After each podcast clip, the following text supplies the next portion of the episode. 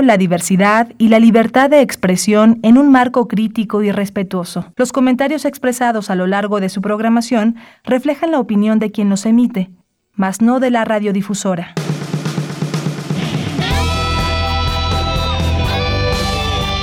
Prisma RU.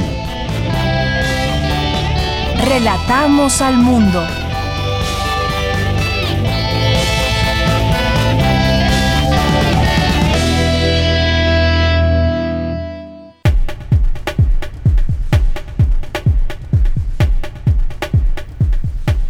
Hola, muy buenas tardes tengan todas y todos ustedes que nos acompañan a través del 96.1 de FM, del 860 de AM y en línea en www.radio.unam.mx. Les saluda Virginia Sánchez y en nombre de Deyanira Morán, titular de este espacio y de todo el equipo que hace posible esta transmisión, les damos la más cordial bienvenida a Prisma RU. Hoy lunes 19 de julio, pues ya, como están ustedes escuchando, retomamos las transmisiones en vivo y por supuesto la información y análisis de muchos temas relevantes que han acontecido y acontecen todavía en nuestra universidad, en nuestro país y en el mundo. Este día hablaremos sobre la tercera ola de la pandemia que ya recorre varios estados de nuestro país y el inicio de la etapa de vacunación para las personas de 30 a 39 años. Así que, ¿qué podemos entender y atender en este momento? Pues para ello platicaremos con el doctor Andrew Comas de la Facultad Medicina de la Universidad Autónoma de San Luis. Y bueno, también estamos de manteles largos porque dos series de Radio UNAM fueron premiadas en la décima tercera Bienal Internacional de Radio. Así que este lunes platicaremos con la productora Silvia Gutiérrez sobre la mención honorífica que obtuvo Hocus Pocus. Así que ya ella nos platicará qué tal. Eh, y una excelente noticia, pues Universum reabre sus puertas y para conocer la oferta que ofrece este retorno, platicaremos con Felipe Sámano, encargado de Relaciones Interinstitucionales de Divulgación de la Ciencia de la UNAM. Por supuesto que también llevaremos el tema de Cuba que desde la semana pasada pues ocupa la atención en el mundo por estas manifestaciones que se han llevado a cabo en la isla y en este contexto de pandemia mucho que analizar, mucho que tratar de entender y para ello pues nos dará su opinión el doctor Fernando Neira Orjuel del Centro de Investigaciones sobre América Latina y el Caribe. Tendremos por supuesto como todos los lunes la sección de cartografía con nuestro querido Otto Cázares que hoy nos hablará sobre la novela Solaris. Así que queden atentos porque seguramente nos trae mucha información maravillosa y una reflexión como siempre en los lunes. Y en la sección de cultura, Tamara Quirós nos hablará sobre el más reciente libro de Rosemary Salón. Así que quédese con nosotros aquí en Prisma RU, donde relatamos al mundo. Relatamos al mundo. Relatamos al mundo. Vámonos con la información en temas universitarios, pues universitarios monitorean enfermedades silenciosas transmitidas de animales a humanos. Buscan demostrar que se puede tener equilibrio en el desarrollo económico, protección de la salud y la naturaleza. Rescata la UNAM obras musicales antiguas de Santa Catarina Minas, Oaxaca. El investigador Gonzalo Sánchez Santiago transcribió a notación musical moderna 10 piezas de los siglos XIX y principios del siglo XX. Científicos de la Facultad de Ciencias crearon el Observatorio Genómico de la Costa de Yucatán. Su objetivo es identificar microorganismos para combatir contaminación. Y bueno, concluyó la tercera Bienal Internacional de Radio. En esta edición, la pastorépica de resistencia modulada ganó el tercer lugar en la categoría radiodrama y el especial de Hocus Pocus UNAM sobre el Día de Muertos recibió una mención honorífica en la categoría de radio infantil. En información nacional, la Secretaría de Salud reportó 236.331 defunciones por coronavirus y 2.659.137 casos confirmados.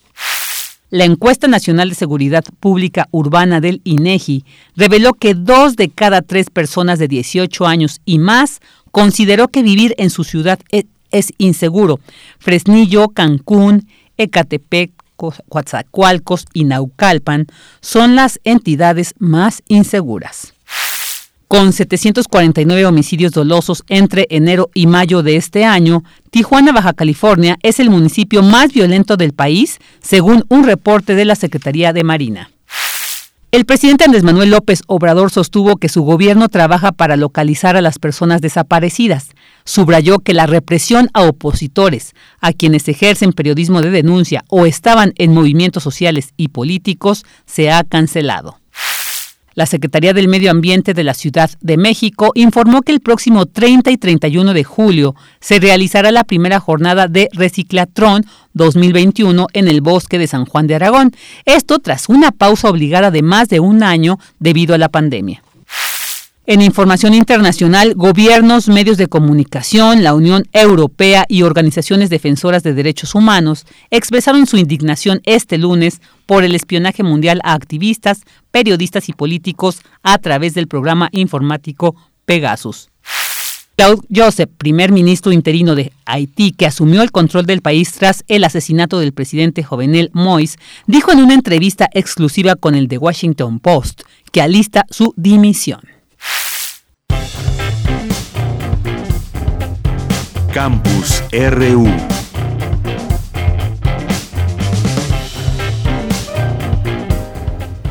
Una de la tarde con nueve minutos y vámonos a la información universitaria. Aseguran especialistas universitarios que se debe aumentar el conocimiento científico para prevenir la próxima pandemia.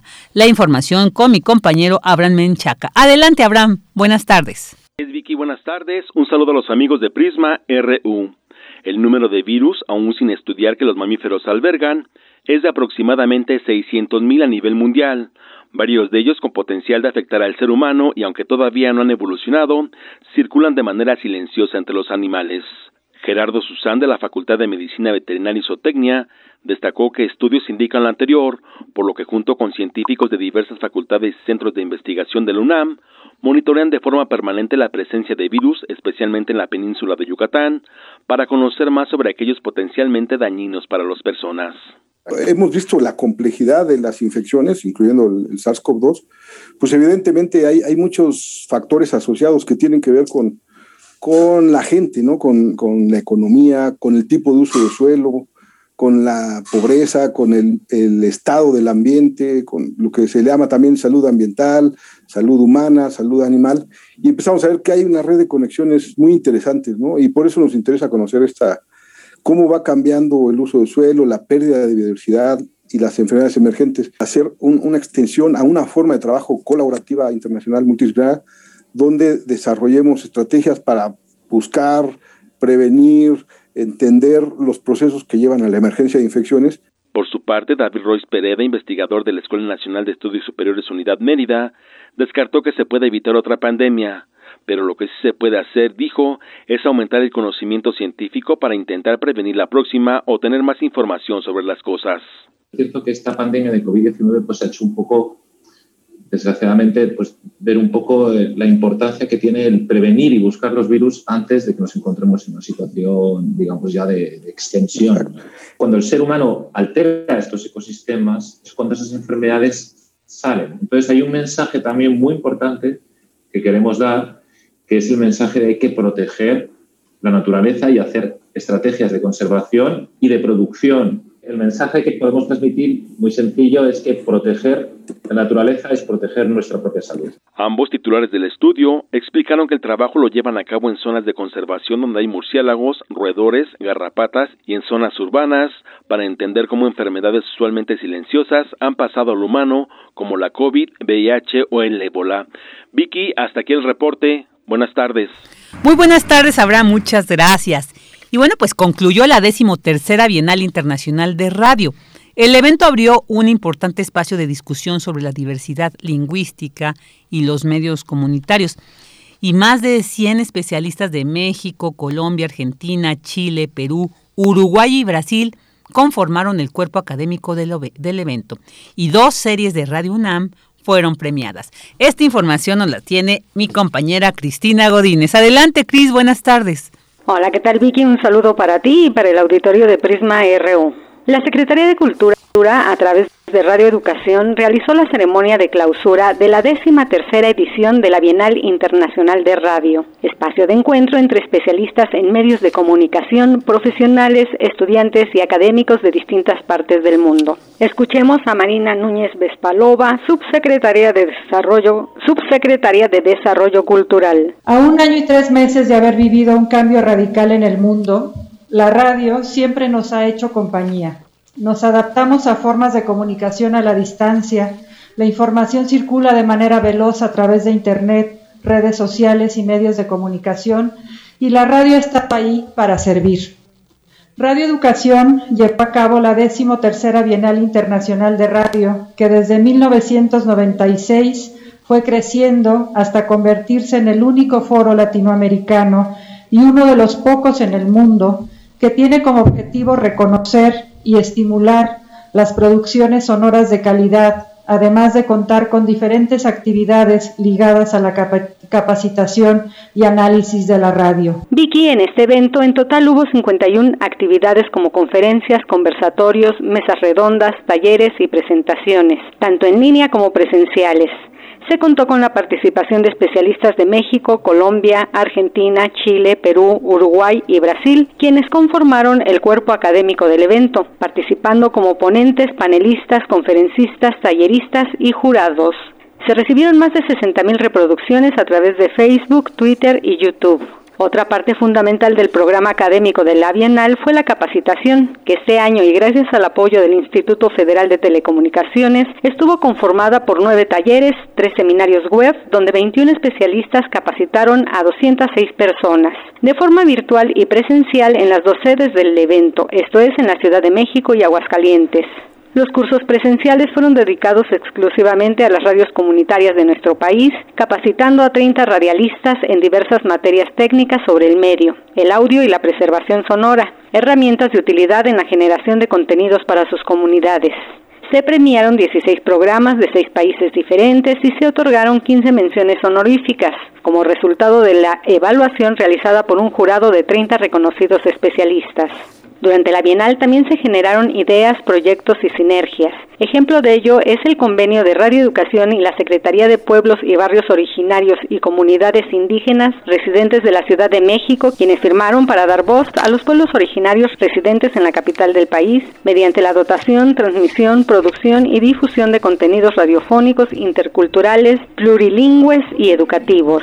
En el acto de clausura se destacó que la Bienal logró unir comunidades y fomentar el diálogo, además de poner en el centro el trabajo de las radios comunitarias que forman parte del proceso de cambio social imprescindible para fomentar la democracia. Escuchemos de nueva cuenta a Marina Núñez. Esta Bienal eh, estuvo arropada por quien eh, suele interesarse y estar trabajando alrededor de ella. En este 2021 como todos ustedes saben, se cumplen 100 años de la radio en México y 25 de esta Bienal. De escuchar lo que especialistas académicos y radialistas del mundo tienen para compartir a las audiencias. Vicky, el evento cerró con la presentación de Palabras y Música de Samuel Beckett y Morton Feldman, coproducida por el Centro de Experimentación y Producción de Música Contemporánea y la Compañía Nacional de Teatro. Vicky, este es mi reporte. Buenas tardes. Gracias, Cris. Muy buenas tardes. Prisma RU. Relatamos al mundo. Una de la tarde con 17 minutos y bueno, pues como hemos escuchado, esta Bienal Internacional de Radio siempre nos da sorpresas. Afortunadamente, Radio UNAM, muchos, muchos programas, muchos trabajos que se han realizado desde aquí, desde esta radio universitaria, pues han tenido estos reconocimientos. Y bueno, pues para platicar sobre una de las 15 menciones honoríficas que precisamente fue pues para un programa sobre Día de Muertos que se realizó en el programa de Hocus Pocus que se transmite los sábados, este de los pocos programas infantiles que se cuentan además en la radio en general y que pues tenemos la suerte de contar con uno de ellos Hocus Pocus y bueno, pues fue mención honorífica. Ya para tenemos en la línea a la productora de Radio UNAM, también productora por supuesto de este de este programa de Hocus Pocus, Silvia Gutiérrez. ¿Qué tal, Sil? Muy buenas tardes. ¿Cómo estás? Hola, Vicky. Aquí Silvia Cruz Jiménez a tus órdenes. qué gusto saludarte y bueno, felicitarte por supuesto por esta mención honorífica que recibió este programa de Día de Muertos. Cuéntanos un poco cómo fue la idea inicial para hacer este programa especial de Día de Muertos y además lo que implica trabajar con niñas, con niños, que es tan importante y que siempre pues nos dan muchos elementos, muchas miradas que enriquecen este trabajo radiofónico. Cuéntanos esa experiencia, Sil. Bueno, pues primero quiero decirles, compartir con, con el público de Radio NAM que estamos muy contentos por haber recibir esta mención honorífica. Es muy gratificante que después de pues poco más de, un año que llevamos trabajando encerrados y a la distancia, pues el programa no solo se mantenga, que haya sacado programación nueva, ese programa especial que hicimos de de Muertos fue de los muchos, muchos programas que hemos hecho durante esta pandemia, nuevecitos especiales y con mucho cariño para todo el público infantil. Y pues bueno, justamente eh, viviendo esta, esta celebración en nuestro país, que, que siempre resulta tan importante, pues nos dimos a la tarea de platicar con los niños y de decirles que queríamos hacer un programa especial sobre Día de Muertos, que cada quien eligiera una leyenda para que la contara y ya el, el equipo de producción hiciera después la otra parte de la magia. Cada uno de los niños fue eligiendo una una historia y en este programa especial el programa fue guiado por Carmen Sumaya, nuestra otra productora. Ella fue la diosa de la muerte, la que nos llevó por todos estos caminos, donde los niños iban presentando eh, pues sus, leyendas, digamos, alguna fue de, de sí de la Llorona, pero también de la Catrina, que digamos que, que no es tanto leyenda, si nosotros sabemos de, de qué se trata, también hablaron de, de pues de, los callejones, del charro negro, Liber hizo ahí una interpretación muy bonita, hablaron de los volcanes, se hablaron de todo lo que simboliza la muerte para los mexicanos y lo más importante es desde la perspectiva de los propios niños, ¿no? Desde cómo lo estamos viendo los niños, cómo lo vivimos, cómo lo pensamos, cómo lo sentimos.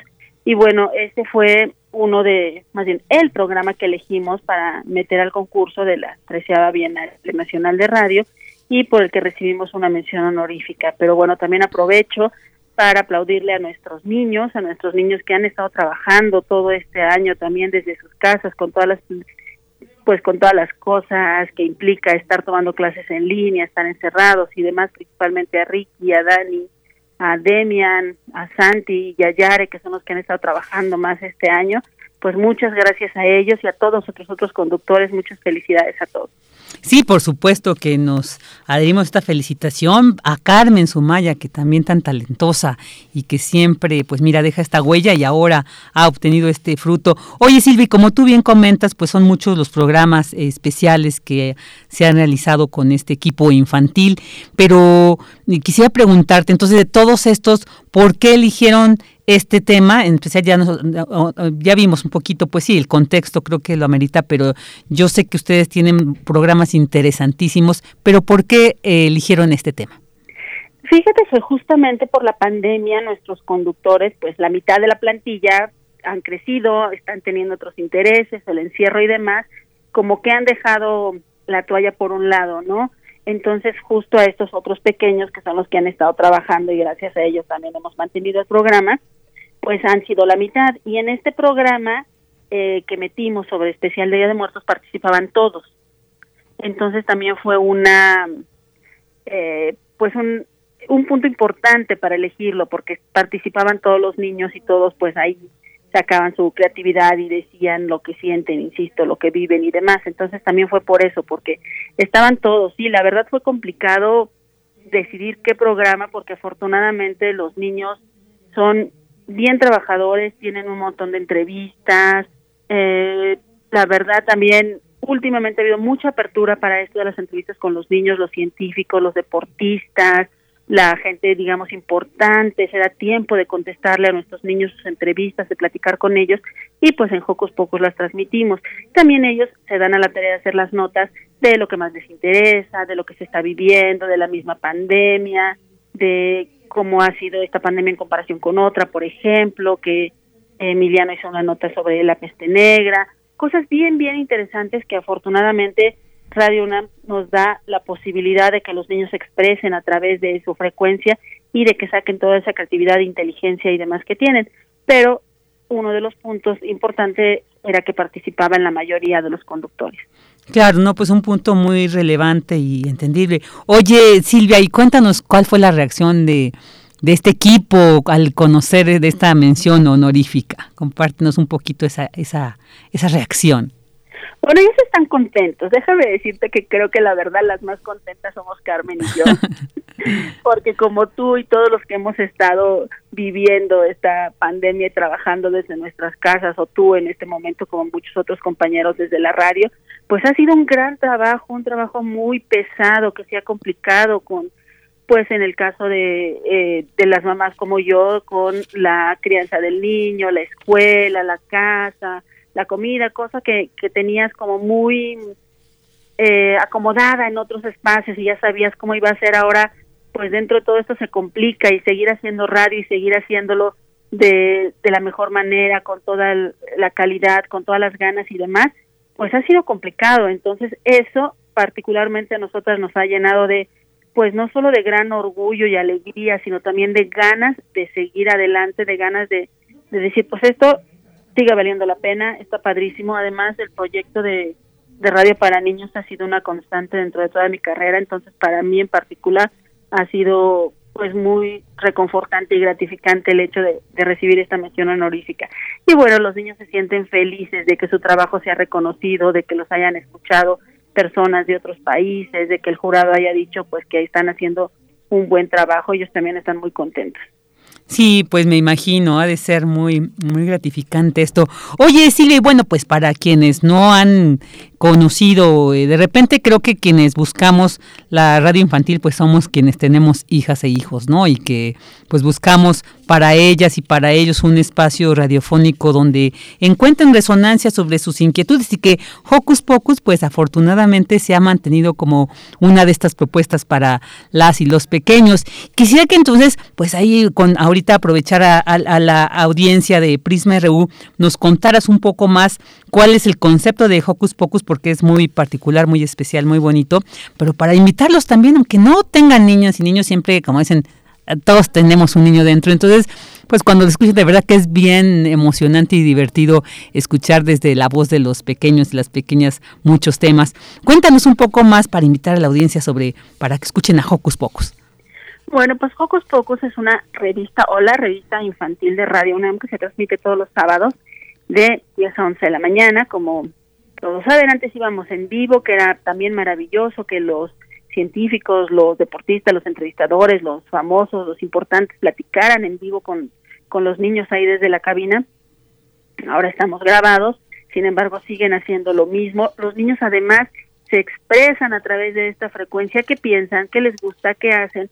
Para nosotros la en la producción, que también participa Luis Tula, es parte de nuestra producción, es importante que los niños, que si es un programa para niños, sean ellos justo los que se expresen, ¿no? Digo, los adultos podemos decir, cuando yo era niña las cosas eran así, o yo pienso que a los niños les gusta esto, pero no, no, aquí en Hocus Pocus lo importante es que los niños se expresen, que los niños digan qué están viviendo, qué les está gustando, qué no les está gustando, cómo lo están viviendo, qué es lo que les interesa, qué es lo que quieren los niños compartir a través de sus ojos y de sus palabras con el público que los oye. Ellos están muy conscientes de que de alguna manera son pequeños líderes de opinión donde los otros niños están emocionados de escucharlos y de, de, decir, ay, es que ya Ricky nos trae esta entrevista, o Demian hizo esta nota sobre ciencia, o Dani hizo este sobre las abejitas, o ya voy a escuchar a Santi conducir, o ya ella va a hablar de tal libro. Entonces, ellos también están bien conscientes de, de esto, bueno, eso es lo que, lo que creemos, ¿no? Y si no están muy conscientes, al menos lo disfrutan. Disfrutan hacer lo que hacen, disfrutan compartir con el público que los oye, disfrutan compartir lo que están viviendo en este momento, lo que están sintiendo y todo lo que ellos están conociendo, porque bueno, a pesar de estar encerrados, pues afortunadamente tenemos estos escaparates que son pues tanto la televisión, las computadoras, el internet y demás, donde los niños siguen accediendo a información y donde ellos siguen nutriéndose de, de muchas cosas y pues ellos van eligiendo qué es lo que quieren compartir, compartir con su público.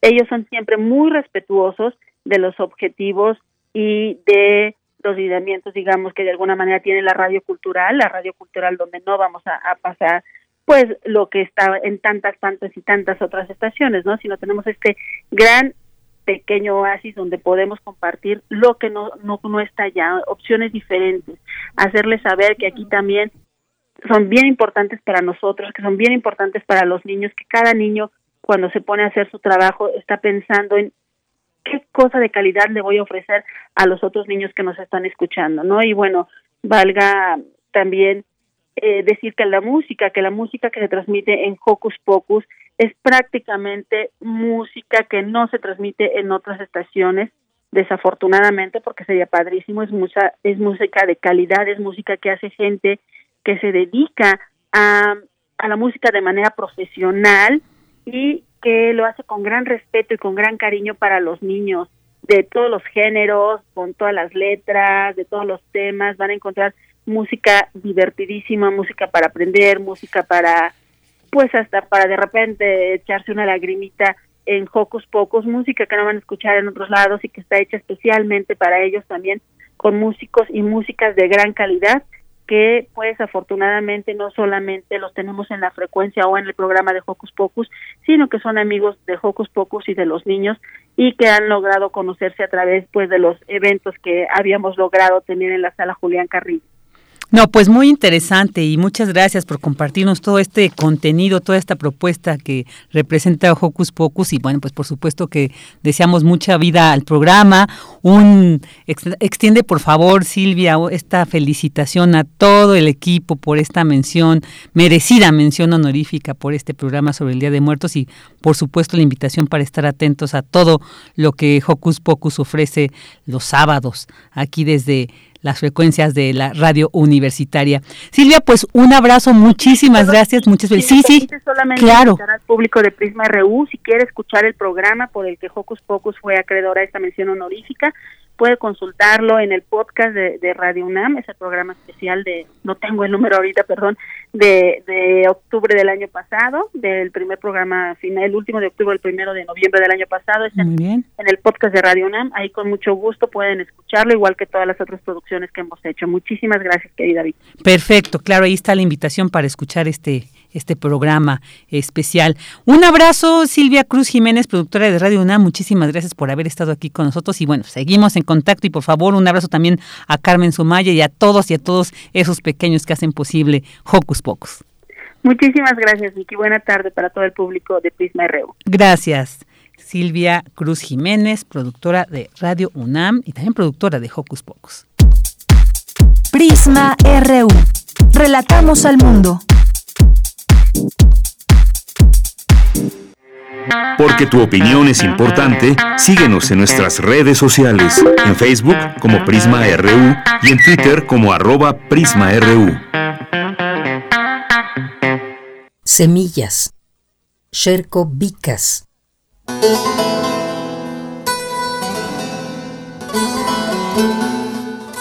Éramos millones. Éramos viejos árboles recientes brotes de plantas y semillas.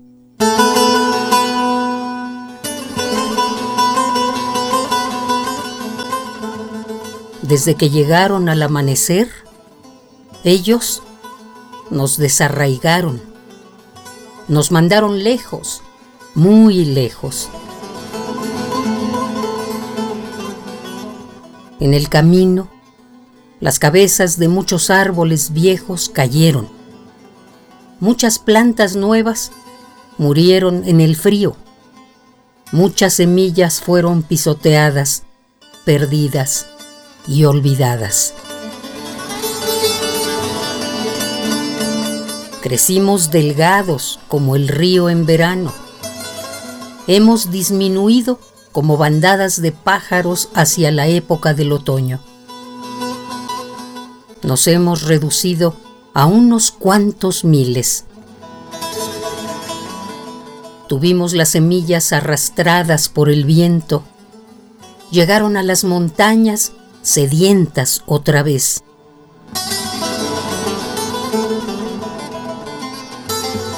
Y se escondieron dentro de las hendiduras de la roca.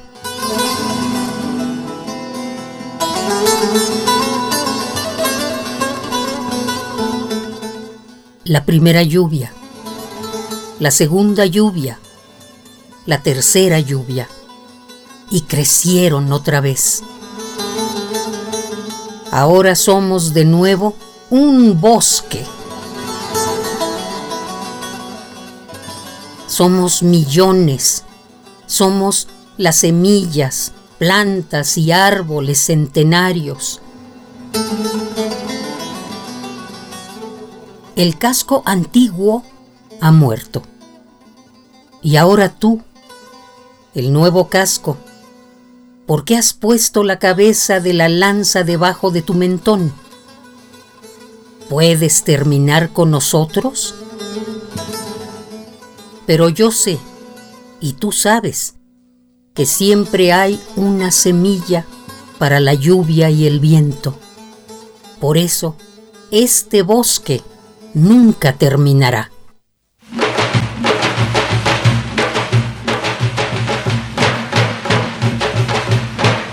Ahora somos de nuevo un bosque.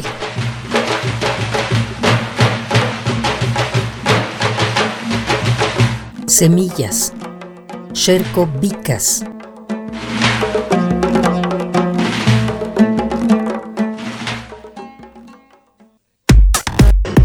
Prisma RU.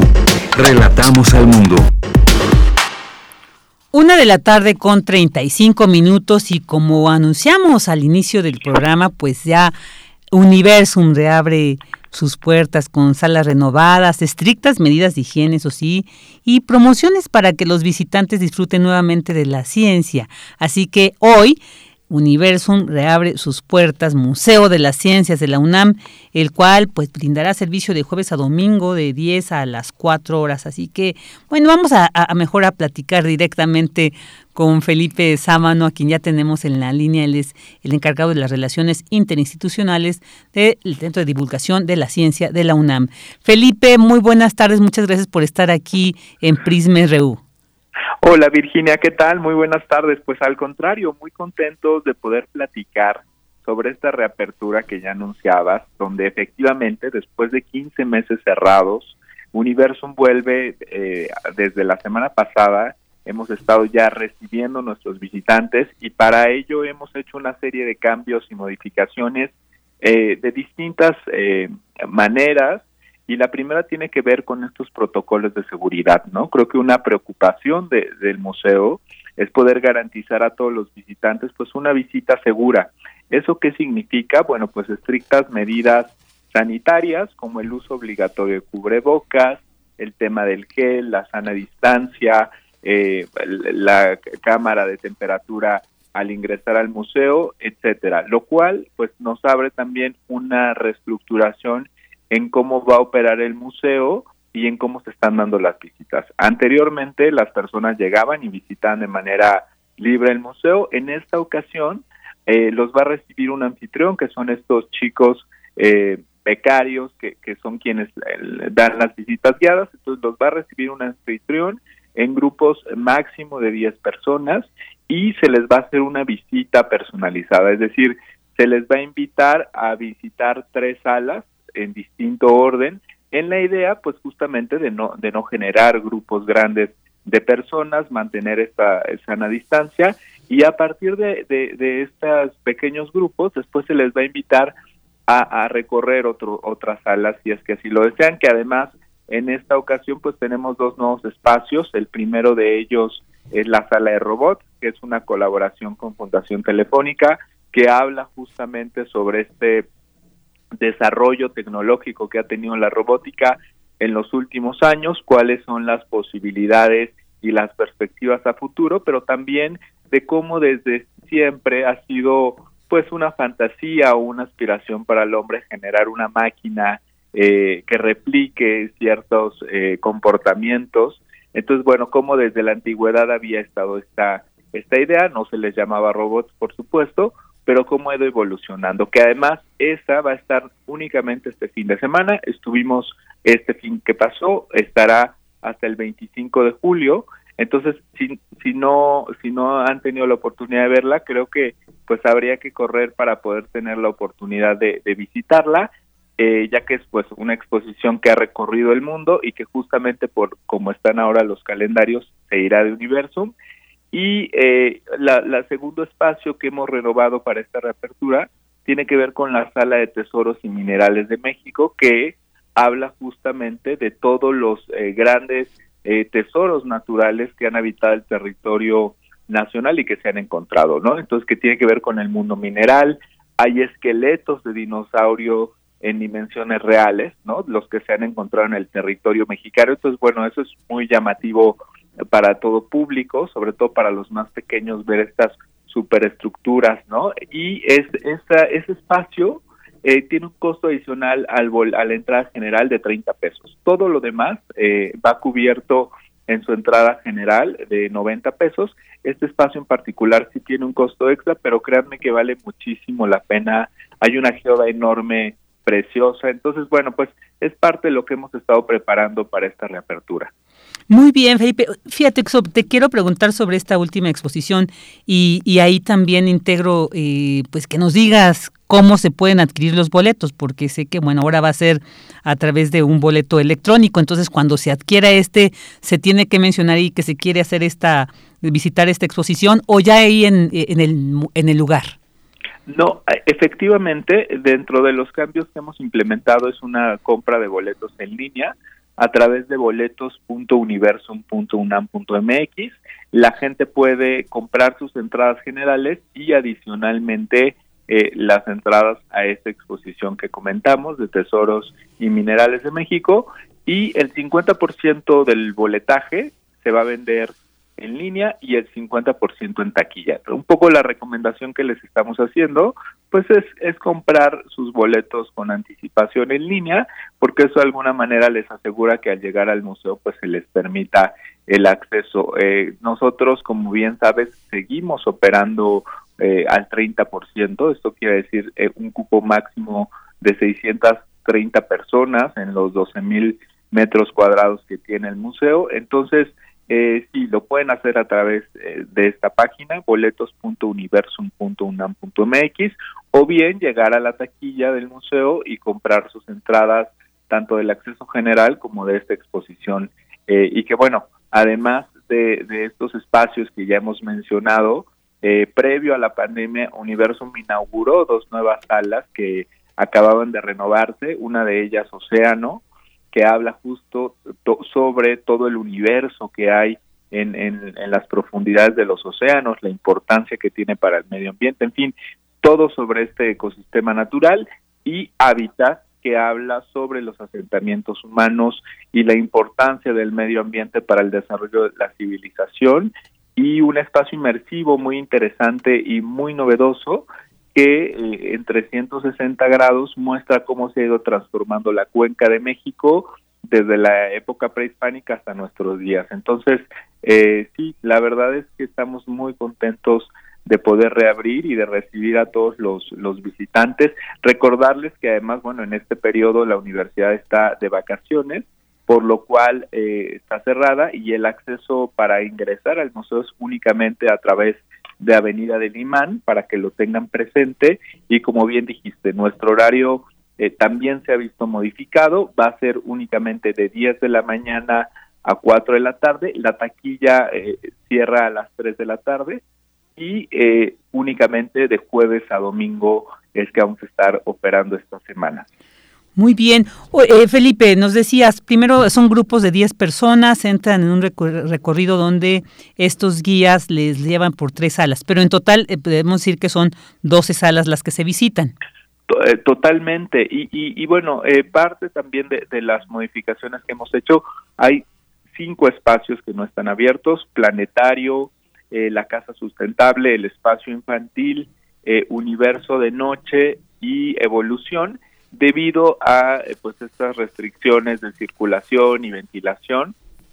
sin embargo, sí, por supuesto pueden recorrer todo el museo. Tenemos además salas que son muy emblemáticas como cerebro, sexualidad, este, la sala del agua, eh, imaginario matemático, que en el caso de imaginario, por ejemplo, se adaptaron eh, algunos equipos a sensores de movimiento, códigos QR, que creo que también ha sido uno de los retos del museo en estos meses, como al tener esta vocación de compartir y divulgar ciencia, eh, a pesar de que, bueno, nuestro museo es muy vivencial, de tocar, de interactuar, nos, cómo nos íbamos a adaptar a esta realidad y que, y que bueno, el reto museográfico en ese sentido de quien colaboró en esa, en esa labor, pues ha sido a través de esta experiencia de realidad virtual, de códigos QR, de, de, toda la parte tecnológica, transportar esa, esa vocación de la ciencia sin perder esta experiencia que es muy vivencial para todas y todos, ¿no? Entonces ese sí ha sido un reto importante,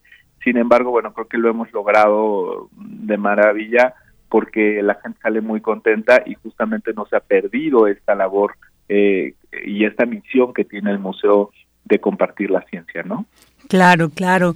Oye, bueno, ya para ir finalizando, sí quisiera preguntar para que, para que la gente que quiera visitar, ya eh, aprovechar este periodo vacacional e ir a Universum, aproximadamente en cuánto tiempo se recorre en la mayoría de las salas, digo, para que la gente se vaya organizando. Mira, nosotros tenemos eh, el promedio, de acuerdo a distintos estudios, de visita es de dos horas y media, tres. Sin embargo, bueno, el tiempo es libre al ingresar, les repito, un anfitrión los va a recibir, pero, pero pueden recorrer las salas que, que gusten y pues ahí dependerá de cada quien que se organice, ¿no? Tenemos un espacio y quien conoce ya el museo, una explanada muy grande, hay quien está un rato en el museo, sale, vuelve a entrar, come por allá, está también ya el restaurante abierto, entonces bueno, es una gran oportunidad para, para dedicar todo un día a vivir esta experiencia y además en un momento donde la ciencia se coloca como una preocupación para todas y todos y creo que también eh, la pandemia nos ha dado la oportunidad de revalorar el valor de la ciencia, ¿no? Entonces, eh, pues la, la, visita promedio eso dura entre dos horas y media, tres, pero hay quien pues recorre prácticamente todo el museo y está eh, pues cuatro o cinco horas. La verdad es que ahí sí depende de cada quien. Claro, muy bien, pues ahí está la información, así que esta gran invitación, qué gusto saber que Universum reabre sus puertas y bueno, pues ahí la, la oportunidad para conocer estas interesantes exposiciones. ¿Algo más que quieras agregar, Felipe? No, no, pues que consulte la página del museo, eh, universum.unam.mx, las redes sociales, ahí cualquier información eh, que vaya eh, teniendo, pues la van a poder consultar. Y nosotros felices de recibirlos, gracias por el espacio y garantizar, yo creo que una, un tema que ahorita nos, nos preocupa es poder garantizar la visita segura, que la gente que vaya eh, tenga la seguridad de que, de que está en un espacio sanitizado, que el museo se sanitiza dos veces al día, en fin, que han sido implementar realmente medidas de seguridad muy estrictas para poder eh, tener esta reapertura y pues nos va a dar mucho gusto tenerlas y tenerlos por allá. Por supuesto. Pues muchísimas gracias por esta invitación, enhorabuena por esta reapertura y seguimos ahí en comunicación, Felipe. Claro que sí, Virginia. Gracias a ti. Muy buenas tardes. Muy buenas tardes. Estuvo con nosotros Felipe Sámano. Él es el titular de Relaciones Interinstitucionales de Divulgación de la Ciencia de la UNAM. Relatamos al mundo. Relatamos al mundo. Tu opinión es muy importante. Escríbenos al correo electrónico prisma.radiounam@gmail.com. Una de la tarde con 47 minutos y bueno, pues seguimos con esta situación de la pandemia. Incluso días después de que el gobierno federal reconoció que México ya está en la tercera ola de la pandemia de COVID-19, pues cinco estados regresaron a semáforo amarillo. Se trata del Estado de México, Colima, Michoacán, San Luis Potosí y Oaxaca. Y por su parte, pues también la Secretaría de Salud de la Ciudad de México informó que de cada 10 casos de COVID-19 en la capital, 6 corresponden a la variante Delta. También tenemos ya el inicio de esta vacunación a la población de 30 a 39 años de edad. ¿En qué momento nos encontramos entonces de la pandemia? Cuál es la situación que tenemos que prever, entender. Bueno, para platicar sobre este tema ya tenemos en la línea al doctor Andrew Comas García. Eh, él es profesor e investigador de la Facultad de Medicina de la Universidad Autónoma de San Luis Potosí. ¿Qué tal, doctor Comas García? Muy buenas tardes, gracias por estar aquí en Prisma RU. Ah, muchas gracias por la invitación. Sí, pues doctor, ¿en qué momento nos encontramos que esta situación de la variante Delta es para alarmarnos, para preocuparnos, seguir tomando o no es? O sea, queremos saber un poco esta situación, en qué etapa nos encontramos de la pandemia en nuestro país. Pues nos encontramos en una etapa preocupante en el sentido de que estamos en una época de calor, donde las condiciones climáticas supondrían que la transmisión del virus sería baja, y nos encontramos un ascenso muy rápido. Nos encontramos hace dos semanas estábamos al mismo nivel que el año pasado y ya ahorita estamos a niveles de finales de noviembre, principios de diciembre. Y este rápido ascenso se ha debido a varios factores. Uno, hay que entender que esta ola inició por el turismo que en México no pide pruebas. Segundo, por las vacaciones, fiestas y reuniones que ha generado el grupo de 16 a 55 años, quienes llevan el 80% de los casos y equivalen al 50% de la población. Y tres, como ahorita lo mencionábamos bien, la variable delta, eh, la variante delta, perdón, es una variante mucho más contagiosa, es una variante se calcula entre tres y cuatro veces más contagiosa que, que, el virus original y que aparte están presentando un periodo de incubación más corto, entonces quiere decir que rápidamente nos va a generar brotes muy explosivos y por eso tenemos hoy el gran problema que estamos pasando. Claro, algunas de estas vacunas eh, que se han aplicado en el país decían que su, su cobertura podía eh, atender, digamos, esta, estas variantes. ¿Es el caso de la Delta? Sí, bueno, sabemos que la variante Delta hace que en general las, las vacunas disminuya la eficacia para enfermedad leve o para infección. ¿Qué tanto disminuye? No lo sabemos porque no hay los ensayos clínicos adecuadamente diseñados para saber eso pero lo que sí sabemos es que por lo menos mm, sí siguen disminuyendo de manera importante la probabilidad de que alguien llegue al hospital, que llegue a terapia intensiva o que fallezca. Entonces, bueno, sí las variantes en ese sentido nos van a evitar eh, la saturación de terapias intensivas y ese repunte de muertes que, que ha sido tan cruento en México.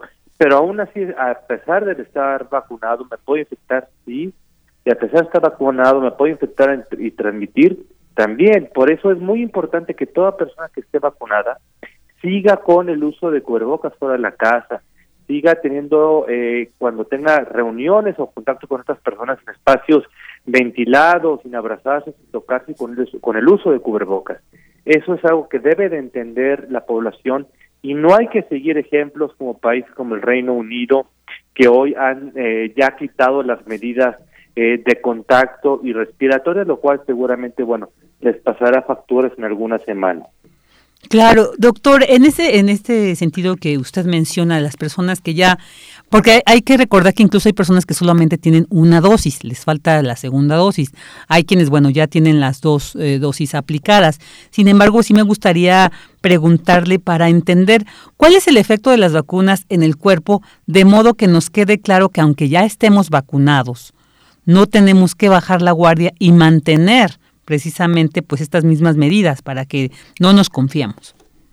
Así es, lo que hacen las vacunas en general es producir anticuerpos y células de memoria que cuando llegue el virus lo bloqueen y lo eliminen. Y lo bloqueen de una manera muy eficiente y lo eliminen rápidamente.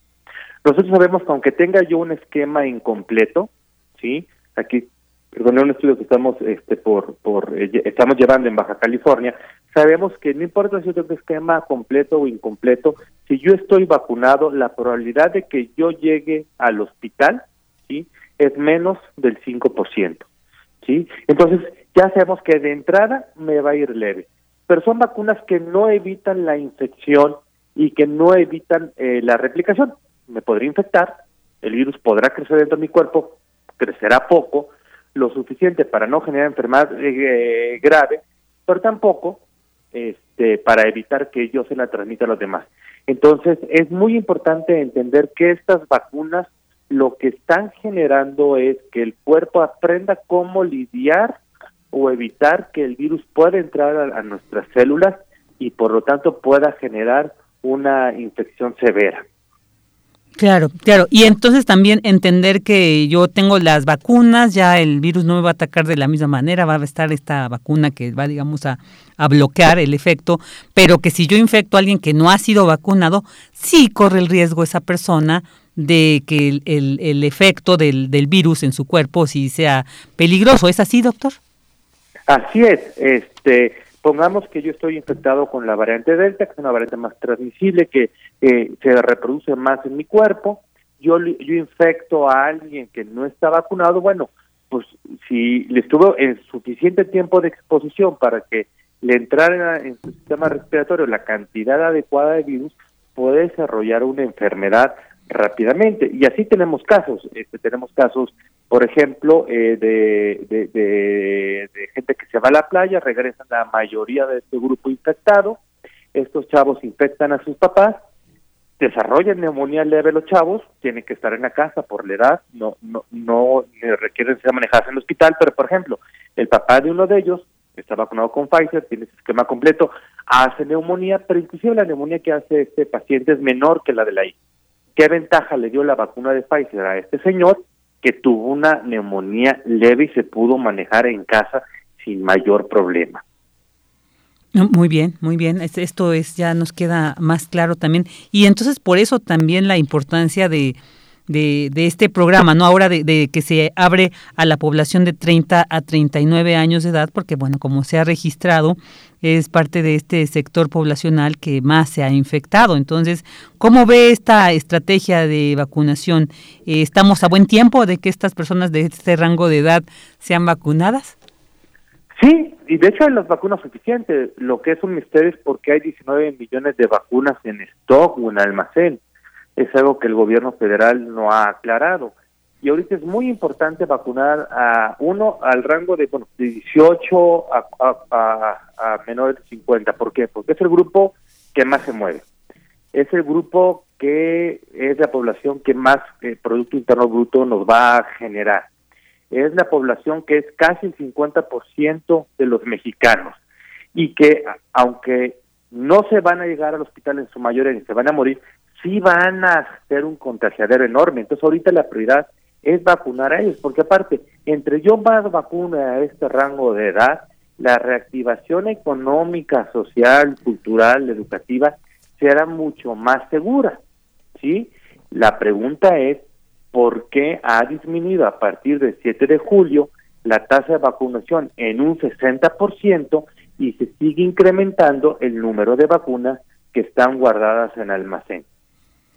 Eh, esto es un tema que sí, yo creo que también vale la pena analizar y, entender por qué está pasando. Y, y, también quisiera preguntarle ya para ir cerrando esta entrevista, este semáforo epidemiológico que nos ha marcado de alguna manera la apertura de estas actividades, no solamente pues la, la, la reactivación económica, también pues las actividades sociales, digamos, ¿no? Entonces, ¿qué tal ve esto? Estamos en semáforo, por ejemplo, en la Ciudad de México en semáforo amarillo. ¿Qué tanto ayuda esto?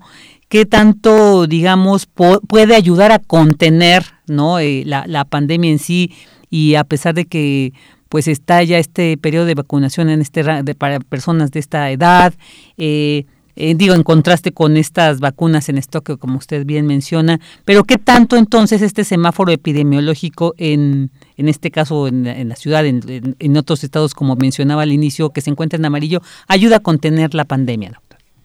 Pues ahora sí que parafraseando al que inventó el semáforo epidemiológico en nuestro país, al que inventó el modelo Centinela y al que inventó los ya olvidados y que no sirvieron de nada municipios de la esperanza, y ya se olvidó esa, esa estrategia, es completamente intrascendente. Porque el semáforo lo que intentaba era, ok, decir, ¿cuál es el riesgo de que colapse el sistema de salud? Y con base en eso, regulo la movilidad y las actividades de las personas para que no colapse el sistema de salud. Entonces, nosotros vimos que en eso no ha funcionado, ¿no? Es un semáforo que ni ha evitado el colapso de los sistemas hospitalarios, ni ha permitido la reactivación de las este, de, de, la economía, de, la educación, de la cultura con seguridad. Ya este semáforo, de hecho, cada vez es más light. Estás en semáforo amarillo, pero lo que antes el amarillo no te lo permitía, ahora sí te lo permite. Eh, es un semáforo en el cual tendría que cambiar, digo, que el día 14 de este mes hubo un cambio en, en los componentes del semáforo, simplemente en lugar de que nos diga cuál es el riesgo de que colapsen los hospitales, debe ser cuál es el riesgo de tener brotes. Y este colapso, y, lo importante no es tener un semáforo, lo importante es que de manera universal todos los mexicanos al salir de nuestra casa usemos cubrebocas y estemos en espacios bien ventilados. Eso es más útil que un semáforo que se ha vuelto intrascendente. Muy bien, muy bien, doctor. Muchas gracias. Pues algo más que quiera agregar sobre este tema que pues sí nos mantiene aquí todavía a la expectativa de cuándo terminará esta pandemia, que parece que se alarga este periodo. ¿Algo que quiera agregar, doctor? Eh, yo quiero decir que y, lo que hemos aprendido del coronavirus durante este último año, el coronavirus que conocíamos como virus, ya no es el coronavirus que hoy existe. La variante Delta ha venido a cambiar muchas cosas, como el periodo de incubación, la capacidad de transmisión, eh, la capacidad de reinfección, la capacidad de infectar vacunados. Debido a que las reglas del juego han cambiado y hoy tenemos un jugador mucho más potente y poderoso, el bajar las medidas, el dejar de utilizar cubrebocas, el hacer fiestas, el hacer reuniones nos va a costar. Como así nos va a costar que hoy por hoy en todos los destinos turísticos pueda llegar la gente sin ninguna medida, sin ninguna prueba y puedan, podamos tener los bares, los antros, los restaurantes llenos sin mayor contención. Eso en un par de semanas, en un mes, nos, pagará, nos pasará seguramente una factura bastante cara. Claro, así es, doctor. Sí que este llamado, por favor, no bajar la guardia, mantener estas medidas. Doctor, pues muchísimas gracias por haber estado con nosotros aquí en Prisma RU. Agradecemos muchísimo su análisis e, información. Un gusto. El doctor Andreu Comas García, doctor en ciencias, y él es profesor e investigador de la Facultad de Medicina de la Universidad Autónoma de San Luis Potosí. Vámonos a un corte. Relatamos al mundo. Relatamos al mundo.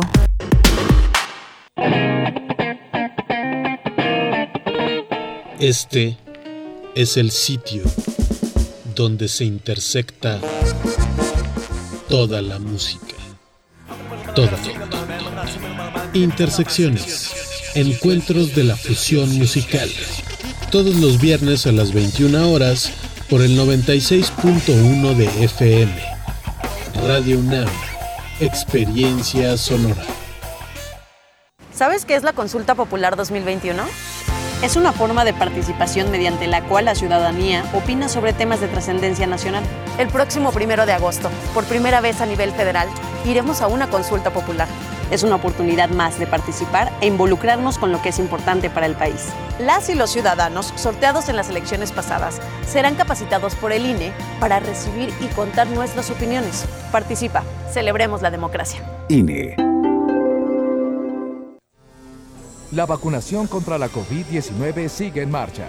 Están llegando millones de dosis eficaces y seguras aprobadas por organismos en todo el mundo. Muy pronto será tu turno. Visita mivacuna.salud.gov.mx. Recuerda, la vacunación es universal, gratuita y voluntaria. Cuidémonos entre todos, vacúnate y no bajes la guardia. Secretaría de Salud. Este programa es público ajeno a cualquier partido político. Queda prohibido el uso para fines distintos a los establecidos en el programa. Redescubre la ciencia. Universum reabre sus puertas. Te esperamos con nuevas aventuras. Explora los océanos, viaja a la era de los dinosaurios y descubre los misterios del cerebro. A partir del 15 de julio, Universum, un lugar seguro para ti y tu familia. Boletos universum.unam.mx. Dos de la tarde con tres minutos y ya estamos de regreso en esta segunda hora de Prisma RU que estamos retomando este lunes ya las, las transmisiones en vivo. La semana pasada pues eh, fue una semana de programa grabado, pero ya a partir de este lunes y bueno, yo los estaré acompañando toda esta semana y el siguiente lunes se reintegra nuevamente de Yanira Morán. Y ahorita vamos a saludar a quienes pues siempre comparten su presencia a través de las redes sociales. Quiero mandar saludos a Jorge Fra, a Andrea Smart, a José Luis León, a Carlos Yaotoltli. Dice, suena Yaotoltli. Ah, Qué, nombre tan interesante. A Diogenito, a Henry Paredes, a David Castillo Pérez, a Guerrero Lix, muchas gracias por pues manifestarse a través de estos medios y hacernos saber que estamos acompañados por ustedes y también pues yo sé, sabemos que por quienes a veces no se comunican por estos medios, pero que nos permiten llegar hasta sus hogares, hasta sus oficinas, también en el auto, ¿no? Muchas veces eh, la radio es quien nos permite ahí eh, pues sobrellevar, ¿verdad? El, el, tránsito. Ahorita hay periodo vacacional, parece que no hay mucho, mucho, mucho tráfico, así que pues ahí muchas, muchas gracias aquí por manifestarse en estos medios. También a Abel Fernández, antes galán de barrio, dice, ya se modificó, mucho la forma en cómo vemos televisión. Creo que esto, bueno, nos quería compartir de Dice, efectivamente dejé de ver la televisión abierta, veo o plataformas o YouTube, es más para noticiarios, el radio. Eh, bueno, muchas gracias por esta información. Estoy aquí checando en la, en la computadora estos sus saludos para no perder nadie. José Ramón Ramírez dice excelente tarde y a todo el equipo profesional de Prisma RU, feliz inicio de semana. También para ti, José Ramón, muchas gracias. Henry Pérez nos había escrito, también dijo, buenas tardes, excelente inicio de semana. Sí, pues esperemos que sea una semana excelente a pesar de tantas noticias como lo que acabamos de escuchar esta variante Delta, ¿no? Que sí nos, pues hay que, no hay que bajar la guardia y entender que como decía el investigador, el virus ya mutó, ahora ya no es el virus que eh, cuando iniciaba esta pandemia pues reconocíamos, ¿no? Que era el que nos infectaba, ahora ya ya, ya mutó, ahora son otras estas variantes. Entonces hay que mantenernos ahí en el cuidado, aunque estemos vacunados, como bien lo dijo, no hay que bajar la guardia. Así que también eh, a Jorge Fraque ya le, dije, a Alma, a Alex, también muchos saludos, a ver quién anda por acá. Eh, bueno, a todos a quienes nos escriben, a quienes nos escuchan, reiteramos pues un saludo y muchas, un agradecimiento por acompañarnos en estas dos horas de Prisma RU. Y bueno, pues ahora vamos a continuar con más información. Rescata la UNAM obras musicales antiguas de Santa Catarina, Minas, Oaxaca. Cristina Godínez nos tiene esta información. Adelante, Cris. Vicky, buenas tardes. Un saludo para ti y para el auditorio de Prisma RU. En Oaxaca existe una amplia cultura musical arraigada en sus pueblos y comunidades, entre ellos el municipio de Santa Catarina Minas, conocido por su producción de mezcal y su fuerte tradición de bandas de viento, cuyos orígenes se remontan a las capillas musicales impulsadas por la Iglesia Virreinal. Pero tras las reformas borbónicas se redujo el gasto de festividades que incluían la música y los municipios auspiciaron estas bandas que posteriormente fueron incluidas como vías para transmitir ideales de ciudadanización, señala el investigador del Centro de Extensión del Instituto de Investigaciones Estéticas de la UNAM en Oaxaca, Gonzalo Sánchez Santiago. Hay tanto piezas de carácter religioso, piezas que se utilizaban principalmente para las misas, ¿no? para la actividad relacionada con la iglesia, pero también encontramos pues piezas que, em, que estaban muy en boga en esa época, ¿no? De, eh, con esta influencia de los géneros de salón, encontramos eh, valses, eh, mazurcas, pasos dobles, piezas más de algunos compositores ya más reconocidos, digamos, de la música popular, seguramente por influencia de, de la radio. Hemos encontrado documentación de que la importación de instrumentos musicales se hacía desde Europa, llegaba a las tiendas, a los repertorios eh, de la ciudad de Oaxaca y de ahí se distribuía a las, a las comunidades, ¿no? El experto estudió el archivo musical de este municipio y también clasificó, catalogó y digitalizó cerca de un centenar de expedientes que contiene obras de los siglos XIX y XX y eligió 10 piezas para transcribir la anotación musical moderna a fin de grabarlas y que la población las conozca. Hemos visto que cuando mencionamos los nombres de algunas piezas, ¿no? Entonces empieza a detonar una serie de, como de recuerdos, de sentimientos, ¿no? De, ah, sí, yo recuerdo que esa pieza se tocaba en los maitines de la fiesta patronal, por ejemplo, ¿no? O, ah, yo recuerdo que mi abuelo, mi papá tocaba esta pieza, ¿no? Entonces, eh, como que la parte, pues, emocional está muy cercana a la, a la música, ¿no? Entonces, tanto la, la historia, la, la, la parte emocional van, pues van muy en la mano, ¿no? Otro aspecto que revela el archivo es la forma en que las capillas musicales de viento y bandas filarmónicas fueron transformándose e innovando al incorporar diferentes instrumentos, pues se han encontrado documentos que prueban su importación desde Europa. Por lo anterior, el Archivo Musical de Santa Catarina Minas es una ventana que permite acercarse a la historia de la comunidad a partir de su música. Vicky, este es mi reporte. Buenas tardes. Buenas tardes, Cris. Muchas gracias. Y bueno, ahora vamos con esta información. Científicos de la Facultad de Ciencias de la UNAM, Campus Izal, crearon el Observatorio Genómico de la Costa de Yucatán. Esta información nos la comparte nuestro compañero Abraham Menchaca. Adelante, Abraham. Así es, Vicky, buenas tardes. Un saludo a los amigos de Prisma RU. Mario Alberto Martínez Núñez, titular del proyecto, explicó que al igual que se ha hecho con la flora y fauna, este espacio de investigación facilitará conocer las comunidades microbianas que viven en el área costera de la entidad, que incluyen las reservas naturales, sitios impactados por las actividades humanas. El observatorio es un proyecto que se aprobó para este año, para el 2021, a través de las convocatorias del PAPIC. La idea es a mediano y largo plazo contar con un registro a lo largo de los años, como se tiene un registro histórico, por ejemplo, de la cantidad de lluvia que cae en un país, ¿no? Este, o un registro histórico de las corrientes marinas, de ir viendo cómo van cambiando estas comunidades microbianas. Desde el punto de vista biotecnológico como tal, el conocimiento de estas comunidades microbianas nos va a permitir saber con qué contamos en la zona costera, ¿no?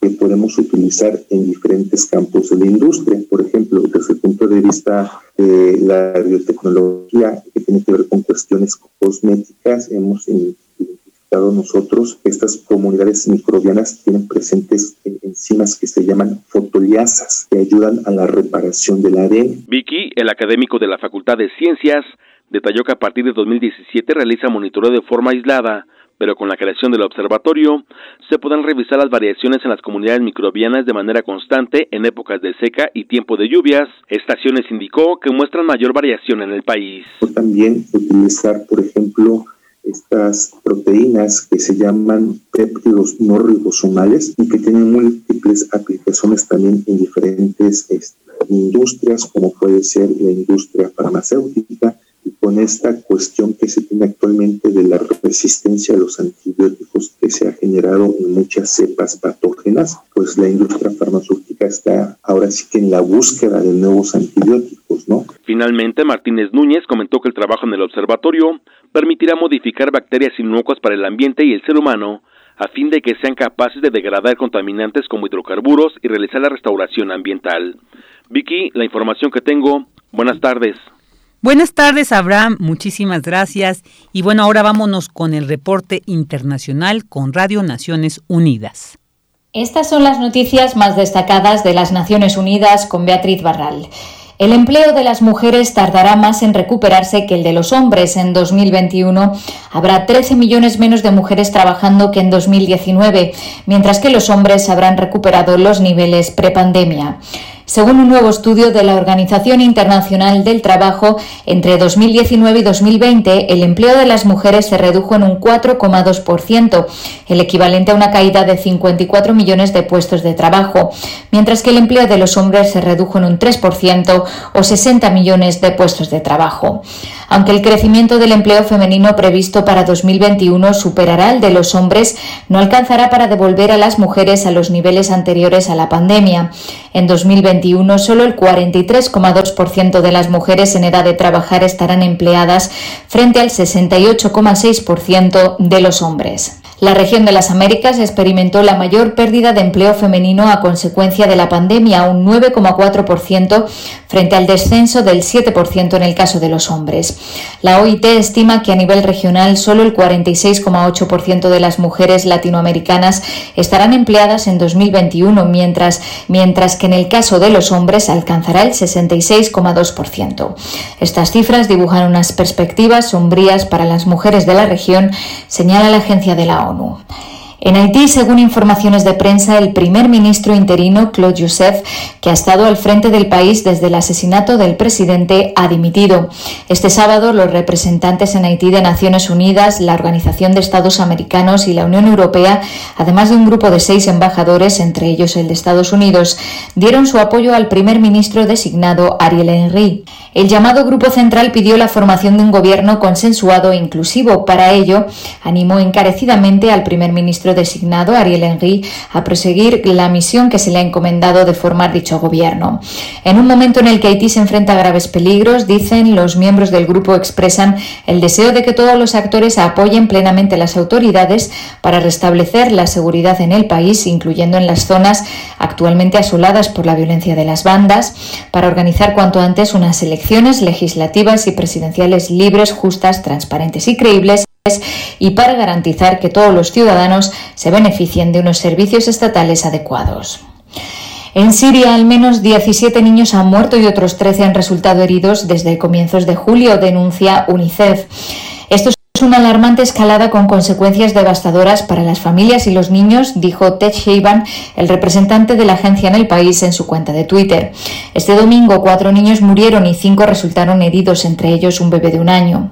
En el noroeste del país, decenas de civiles han muerto, entre ellos al menos 17 niños solo este mes, dijo el representante de UNICEF, que pide que frene la violencia. Los ataques se producen en su mayoría en la zona de distensión donde se negoció un alto el fuego en marzo de 2020, aseguró el jefe de UNICEF y expertos de la ONU en Derechos Humanos han expresado su máxima preocupación por la situación de los defensores en Myanmar y han pedido una respuesta internacional más contundente al golpe militar. La campaña de terror por la fuerza bruta que estamos presenciando en Myanmar sigue dirigiéndose contra los defensores de los derechos humanos, han declarado Mary Lawlor, la relatora especial sobre la situación de los defensores, y Tom Andrews, el relator especial sobre la situación en Myanmar. El pueblo de Myanmar agradece las expresiones de preocupación de la comunidad internacional, pero lo que necesita desesperadamente es acción, dice Andrews, que considera fundamental que las naciones se solidaricen con el pueblo asediado de Myanmar, que es rehén de una junta militar ilegal. Ha llegado el momento, sostiene, de emprender una acción fuerte, centrada y coordinada que incluya sanciones económicas y un embargo de armas. Hasta aquí las noticias más destacadas de las Naciones Unidas. Prisma RU. Relatamos al mundo. Porque tu opinión es importante, síguenos en nuestras redes sociales, en Facebook como Prisma RU y en Twitter como arroba PrismaRU. Dos de la tarde con 16 minutos y bueno, ya ahí estuvieron el reporte internacional y ahora vamos pues también a seguir en este tema internacional, pero ahora nos vamos con lo que está sucediendo en Cuba, ¿no? En la isla de Cuba que desde hace unos días pues se han eh, ahí expresado algunas manifestaciones y bueno, ha generado toda una pues una inquietud, dudas de qué, qué hay detrás, qué representa esto, por qué está sucediendo. Para analizar este tema y más, ya tenemos en la línea el doctor Fernando Neira Orjuela, investigador del Centro de Investigaciones sobre América Latina y el Caribe de la UNAM. ¿Qué tal, doctor Fernando Neira? Muy buenas tardes, gracias por estar aquí con nosotros en Prisma RU. Buenas tardes, Virginia. Un cordial saludo para ti y todos tus radioescuchas. Muchas gracias. Doctor, pues me gustaría eh, plantearle la entrevista un poco como en retrospectiva de para entender qué está pasando ahora en Cuba y sobre todo porque se dice pues está el bloqueo económico y muchos de los voces que han dicho para que esta situación que ahora se se vive en Cuba pues termine es en inicio el fin del bloqueo económico. ¿Cómo podemos entender esta situación eh, al respecto? Bueno, mira, indudablemente uno no puede dejar de desconocer que, que uno de los principales factores, si no es el que más, que ha incidido en la situación de la isla, ya no solo en las manifestaciones, sino en lo que ha sido eh, el devenir de la isla en todas estas últimas décadas ha sido el bloqueo, ¿no? Ninguna nación en el mundo que esté sometida a un bloqueo como el que está o ha enfrentado Cuba podría resistir por mucho tiempo una condición económica, social y política estable, porque estamos hablando de un eh, bloqueo que desde los años 60, prácticamente cuando inicia la revolución, pero en particular para los años 90 se ha radicalizado eh, de forma importante, ¿no? Recordemos que, que este bloqueo es, entre otras cosas, el resultado de la famosa ley Helms-Burton, que eh, tiene como premisa eh, condenar a todo a, cualquier tercer país que busque tener contacto con eh, con Cuba no en términos económicos políticos. Eso para cualquier país significa un aislamiento la imposibilidad de exportar sus productos la imposibilidad de, de recibir productos y eso ahoga cualquier economía ahoga cualquier proceso de relaciones eh, autónomas, tranquilas. Indudablemente que el bloqueo es ante todo una violación de los derechos humanos a nivel internacional, es una es una decisión que viola los tratados internacionales, que es contrario al, principio de autodeterminación de los pueblos, de la, de la soberanía de las naciones. Entonces, un bloqueo que ha sometido al pueblo cubano a, a esos eh, aislamiento, a esas crisis económicas, pues necesariamente tiene que estar inconforme porque sus condiciones de vida no son las mejores, porque los productos de, básicos para la subsistencia no están a la mano y no se pueden conseguir. Entonces, eh, quisiera reiterar el, el, el factor que, que incide eh, el tema del bloqueo y además porque es contrario, insisto, a la autodeterminación de los pueblos y es un acto de intervencionismo de una eh, potencia hacia un país eh, minoritario como es en este caso la isla.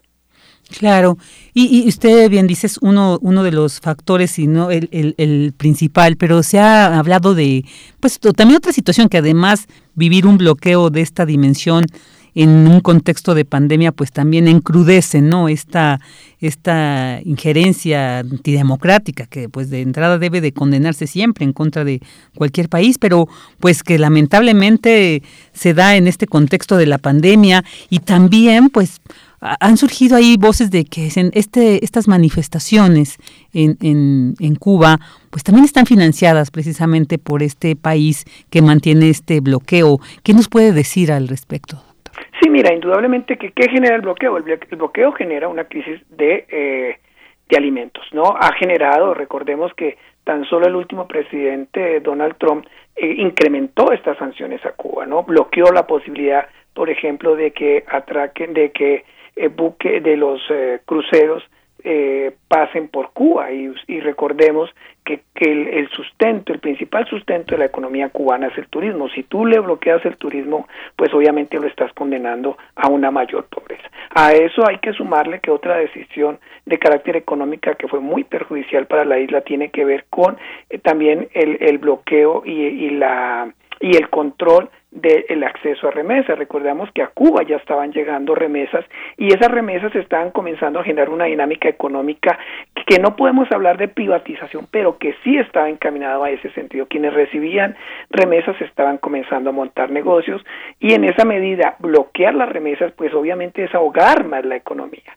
Si a eso le sumamos todo el problema de inflación, todo lo que tiene que ver con los apagones, la falta de productos básicos, pues eso genera una situación de estrés muy fuerte para los ciudadanos. Entonces aquí el bloqueo lo que está haciendo es prácticamente eh, mm, llevar al desespero, al hambre, sí condenar al hambre a, toda una población no y eso es contrario a eso que pregona, pregona Estados Unidos de los de, la defensa de los derechos humanos. Tú no puedes hablar de derechos humanos tratando de llevar a la miseria a la hambruna a un pueblo. Este es un doble discurso que lamentablemente hemos tenido de parte de Estados Unidos y que en el caso cubano se nota mucho no entonces y a eso si le sumamos lo que hoy en día es es el tema del coronavirus, esa pandemia que tiene asolado a toda la humanidad y que obviamente se ensaña más con los países con, en condiciones más difíciles, como es el caso cubano, eso agrava una situación. Entonces, bloqueo económica, crisis económica y fuera de, eso una pandemia.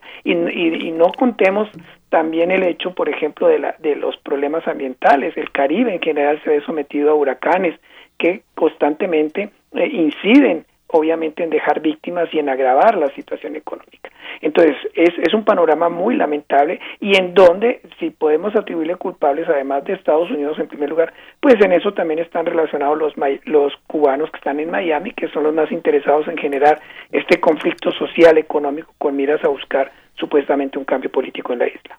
Claro, porque además pues ya hemos visto estos estos movimientos eh, eh, en Bolivia, en, en Venezuela, ¿no? Pero bueno, creo que ahorita en, en, Cuba es una situación muy, muy especial. Y también, doctor, quisiera preguntarle un poco la relación que tiene esta situación con el, pues se ha anunciado que Cuba ha avanzado en este, con su vacuna, con Abdala contra la COVID-19, entonces pareciera que también habría un bloqueo contra la venta que tal vez le ayudaría muchísimo a Cuba, no sé, el que se el que se invirtiera en este desarrollo aún más. ¿No también será algún elemento que tenga que ver, doctor, en este en esta crisis que se está eh, generando, que se está provocando?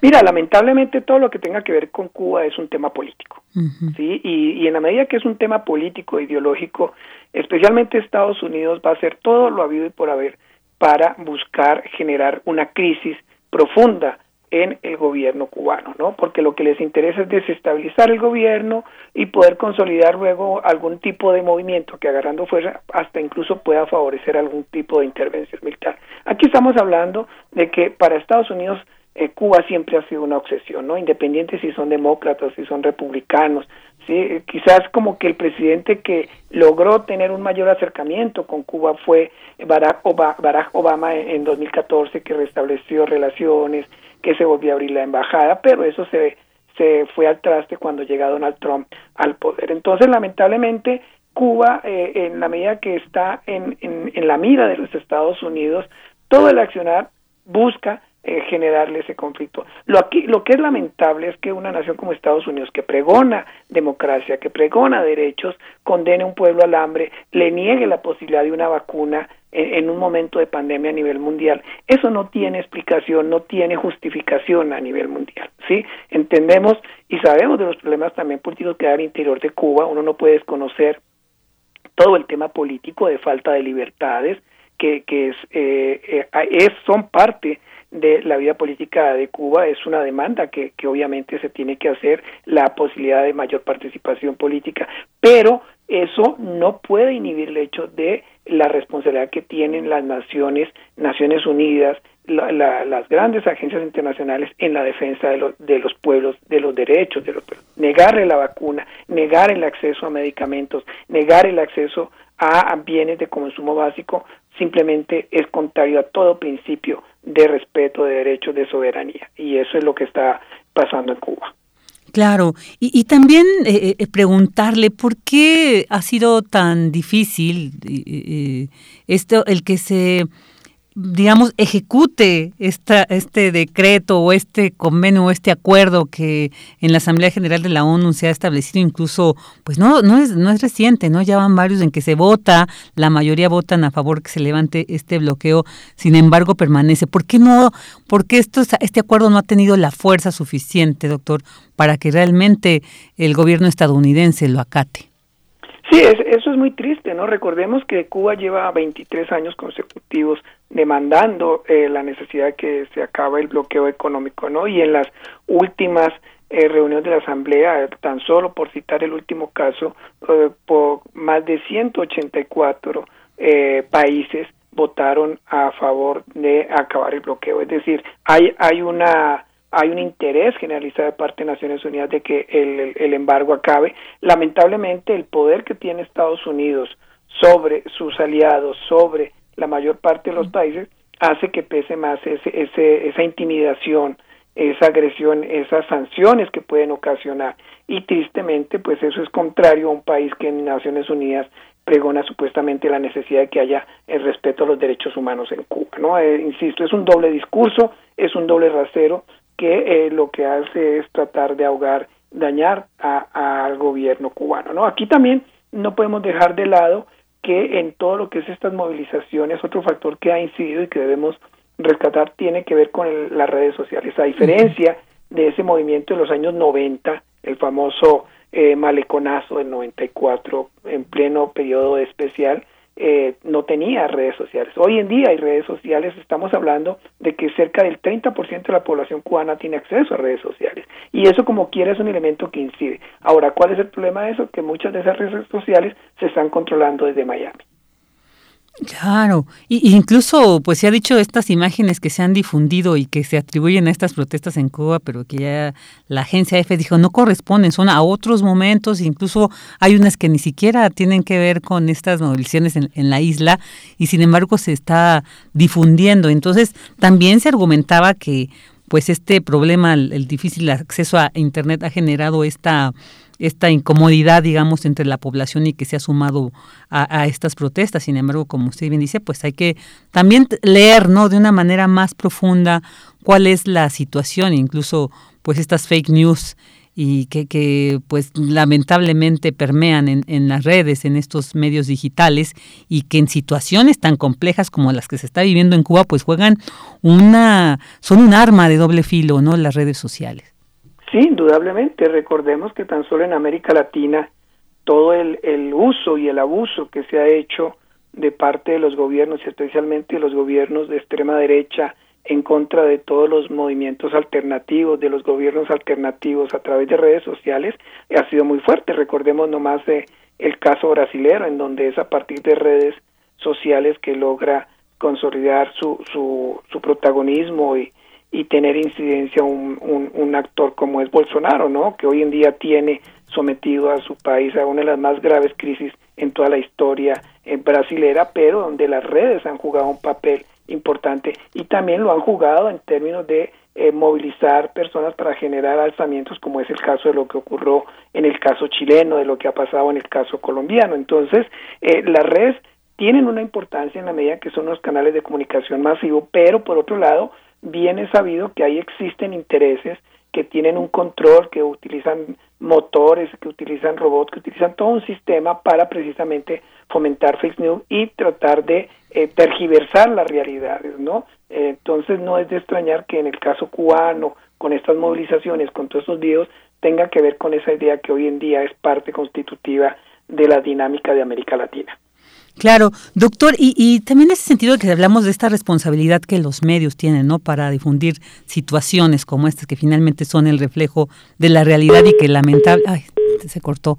Bueno, ahorita tratamos de, de restablecer la comunicación con el doctor Neira porque, bueno, es un tema muy importante y queremos saber pues esta, esta situación del bloqueo, que ya como él bien nos detalla y como conocemos, pues más de 50 años de un bloqueo económico, yo creo que esto pues eh, debe ser inaceptable, ¿no? Es en el mundo esta obsesión que tiene Estados Unidos con Cuba. Sin embargo, como el doctor mencionaba, pues hay algunas cuestiones, algunas situaciones que, eh, en Cuba también se viven al interior que, bueno, pues habría que estar ahí presente para conocer eh, la realidad, ¿no? Directamente. Ya tenemos al doctor nuevamente. Doctor, eh, tuvimos este, este se nos cortó la comunicación, pero continuamos.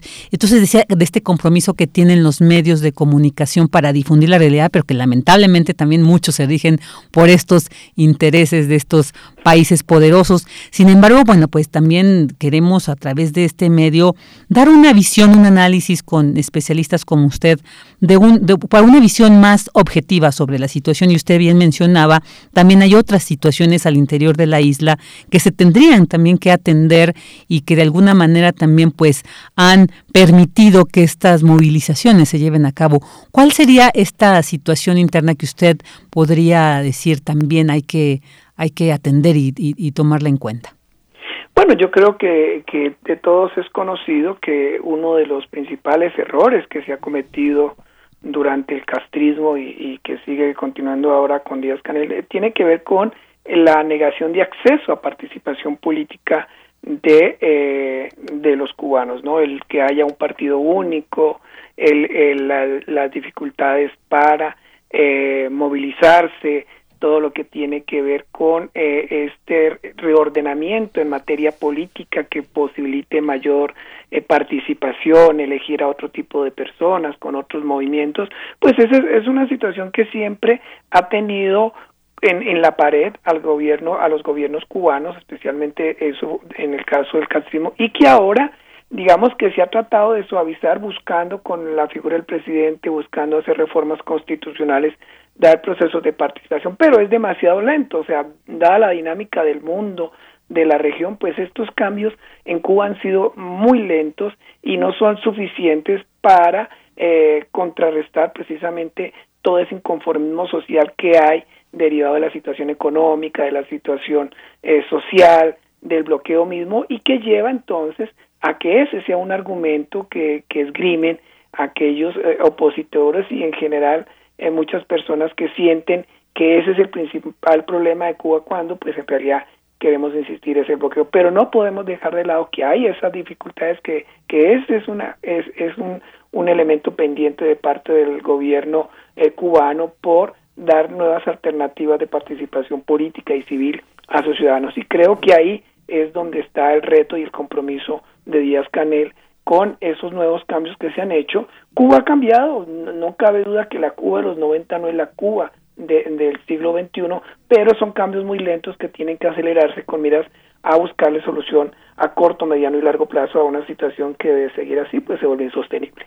Claro, se vuelve insostenible la situación y que sí tiene que atender pues el gobierno cubano, pero reiterar esto que pues el tema central prácticamente también de la entrevista y que, bueno, de la situación que nos permite entender del, del bloqueo y me llamaba la atención este comentario que Lula da Silva decía, si Cuba no tuviera ese bloqueo incluso sería como Holanda, ¿no? En este, de este progreso, de esta eh, efectividad incluso del sistema, ¿no? Eh, socialista que, impera en, en la isla.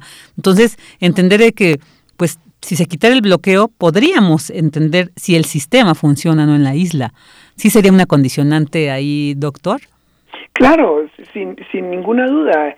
Creo que todos hubiésemos querido ver a Cuba libre, soberana, con posibilidades de comercio internacional, con posibilidades de interrelacionarse con el mundo de una manera libre y entonces, bajo ese supuesto, las presiones para las formas de gobierno que se han ejecutado serían mayores y tendrían más incidencia. Así como ocurre como Estados Unidos, Europa, las Naciones Unidas presionan a, gobiernos de, algunos eh, países, como es el caso de Cuba, como es el caso de Nicaragua y otros países que por sus dinámicas políticas se consideran en gobiernos autoritarios e incluso dictaduras, ese mismo rasero se debe aplicar también a los gobiernos de derecha. Es decir, pero para que eso sea factible hay que dejar que las naciones tengan un, devenir que les permita relacionarse con quienes quieran tener los gobiernos que ellos les parece, tener los vínculos comerciales que necesitan. Entonces, solo en la medida que eso se favorezca, podemos generar presión a, a otro nivel que es en el ámbito político. Y Cuba ha cambiado y Cuba ha entrado en un proceso de modernización, aunque muy lento, y ha cambiado. Si se, si se diera un proceso de libertad, de comercio, de, de autonomía, yo tengo la plena seguridad que Cuba cambiaría más rápidamente. O sea, los cambios en Cuba son muy lentos, pero porque el mismo bloqueo favorece que sean lentos. Si no hubiese bloqueo, yo estoy convencido por las visitas que he podido hacer en diferentes momentos de Cuba, que esos estos cambios serían aún más rápidos y no dudo que serían en beneficio del pueblo cubano.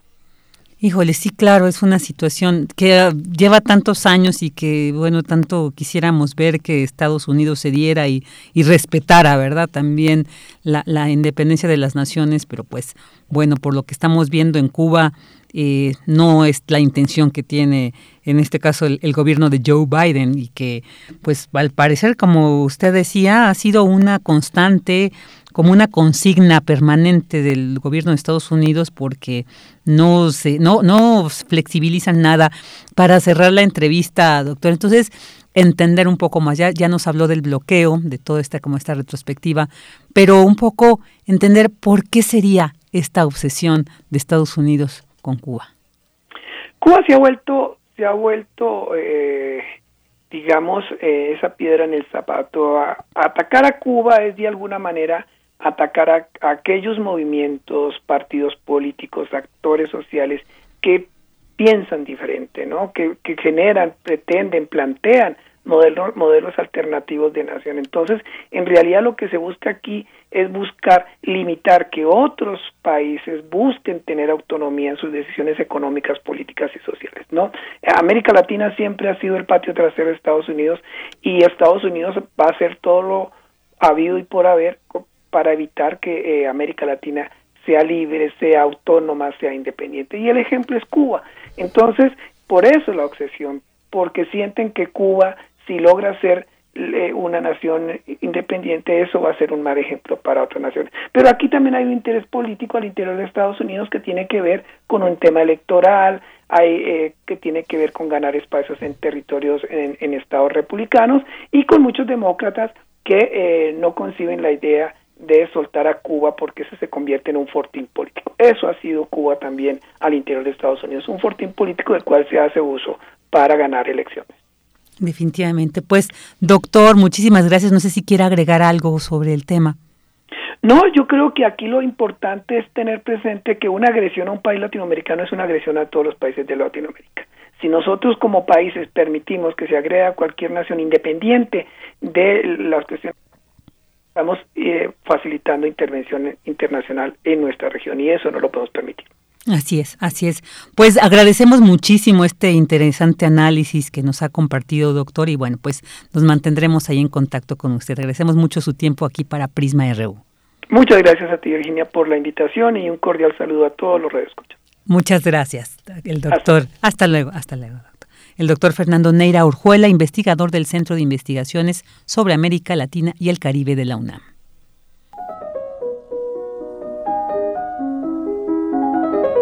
Cartografía RU con Otto Cázares.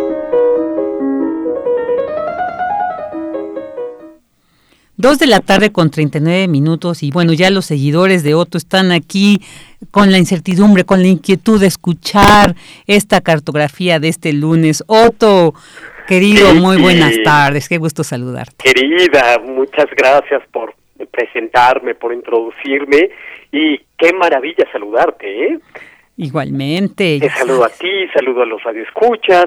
Eh, les envío un abrazo oceánico, una expresión que en este comentario radiofónico tendrá sentido, porque voy a dedicar los siguientes minutos a Solaris, la novela escrita en 1961 por el polaco Stanisław Lem, que este año 2021 eh, cumple 100 años y pues en los próximos meses veremos algunas ah, presentaciones, algunos acontecimientos editoriales, un congreso del que en un momento les voy a hablar. Eh, eh, estas reflexiones que voy a urdir en los próximos minutos las he retomado de una sesión abierta que tuvo lugar el sábado, el 17 de julio, eh, una sesión abierta con el título Solaris, LEM como fenómeno masivo, sesión que organizó el Círculo de Estudios Lemianos en México, un círculo dedicado a investigar la obra de Schwab Lem y del que yo me siento muy honrado de formar parte. Y bueno, pues eh, retomaré algunas de las reflexiones del sábado pasado para compartírselas ahora eh, a través de las ondas hertzianas. Eh, Stanisław Lem es un autor que en lo personal tiene todas mis consideraciones porque contestó a esa famosa aseveración de Ludwig Wittgenstein en el Tractatus Logicus Philosophicus, una aseveración que parecía incontestable acerca de que de lo que no se puede hablar, mejor hay que callar. Lem contestó que de lo que no se puede hablar hay que fabular. Ay, pues alguien que, que contesta de este modo no puede suscitar más que mi absoluta simpatía. Lem actualmente es un autor al que comienza a construírsele un escorial académico, como dice el editor Roberto Calazo. Es decir, se está construyendo alrededor de Stanisław Lem un palacio para filólogos, eh, un palacio para académicos. La obra de Lem ahora es una fiesta en la que todos tenemos algo, una lectura sobre la obra que creemos aportar. Ahora un investigador le otorga el lustre a Stanisław Lem de un filósofo serio, ahora otro le eh, otorga el lustre de un científico riguroso, ahora eh, aquel otro le otorga el lustre de un santón de las letras, etcétera. Como quiera que sea, Stanisław Lem es un celebérrimo autor de ciencia ficción. Pero Lem criticaba duramente a la ciencia ficción como género, porque la concebía como la última forma del forma kitsch del mito, cuando no la encarnación misma del kitsch, es decir, eh, una imitación poco exitosa del mito, imitación fabricada en serie del mito. Para Lem, la ciencia ficción y su kitsch era una promesa que no se cumple. Al único autor de ciencia ficción que Stanisław Lem respetaba era a Philip K. Dick, el autor de Sueñan los androides con ovejas eléctricas, y eh, quizás también respetaba a la autora Úrsula K. Le Guin, pero eso debido a que ella tomó partido de su lado cuando Lem fue expulsado de la Asociación de Autores de Ciencia Ficción de Norteamérica. Esto explica en buena medida la dureza con la que Stanisław Lem concebía el género que él mismo cultivaba. Lem murió en el año 2006 y fue el autor de la imposibilidad de la comunicación, imposibilidad de la comunicación como consigna. La incomunicabilidad se expande en el vacío. Sus novelas, sus cuentos, son la plasmación de ese vacío. Y sus letras es la exploración de las leyes que rigen esa incomunicabilidad. Somos seres desterrados de todo contacto. El lenguaje lógico es desfondado. Yo recuerdo, y lo recordaba el sábado también con los amigos lemianos en esta sesión abierta, que el Lem ponía como ejemplo cuando un adulto, pétreo y solemne, quiere entrar en comunicación con un niño que es todo alegría, todo juego, todo frescura, pues queda la sensación de pésimo contacto. Esta sensación de pésimo contacto nos lleva a los límites de la comunicabilidad humana. Eso pasa entre seres humanos, pero ¿qué pasa entre especies? Uf, los pulpos, por poner un ejemplo muy conciso, lo sabemos muy bien, tienen sistemas de comunicación. Los pulpos se comunican a través de un código, a través de códigos complejos de colores. Los pulpos sostienen conversaciones animadas cromáticas y nosotros, que basamos nuestro código de comunicación en palabras, en imágenes, en gestos, pues hace que la comunicación entre humanos y pulpos sea poco menos que imposible. Esto en especies que además habitan en el mismo planeta. Imagínense lo que pasa en la proyección intergaláctica, ¿no? Lem hizo de la incomunicación una especie de mito personal, incomunicación con ecos, con resonancias, con melodías. La incomunicación nos acecha por doquier. El contacto no solamente no llega, sino que parece imposible.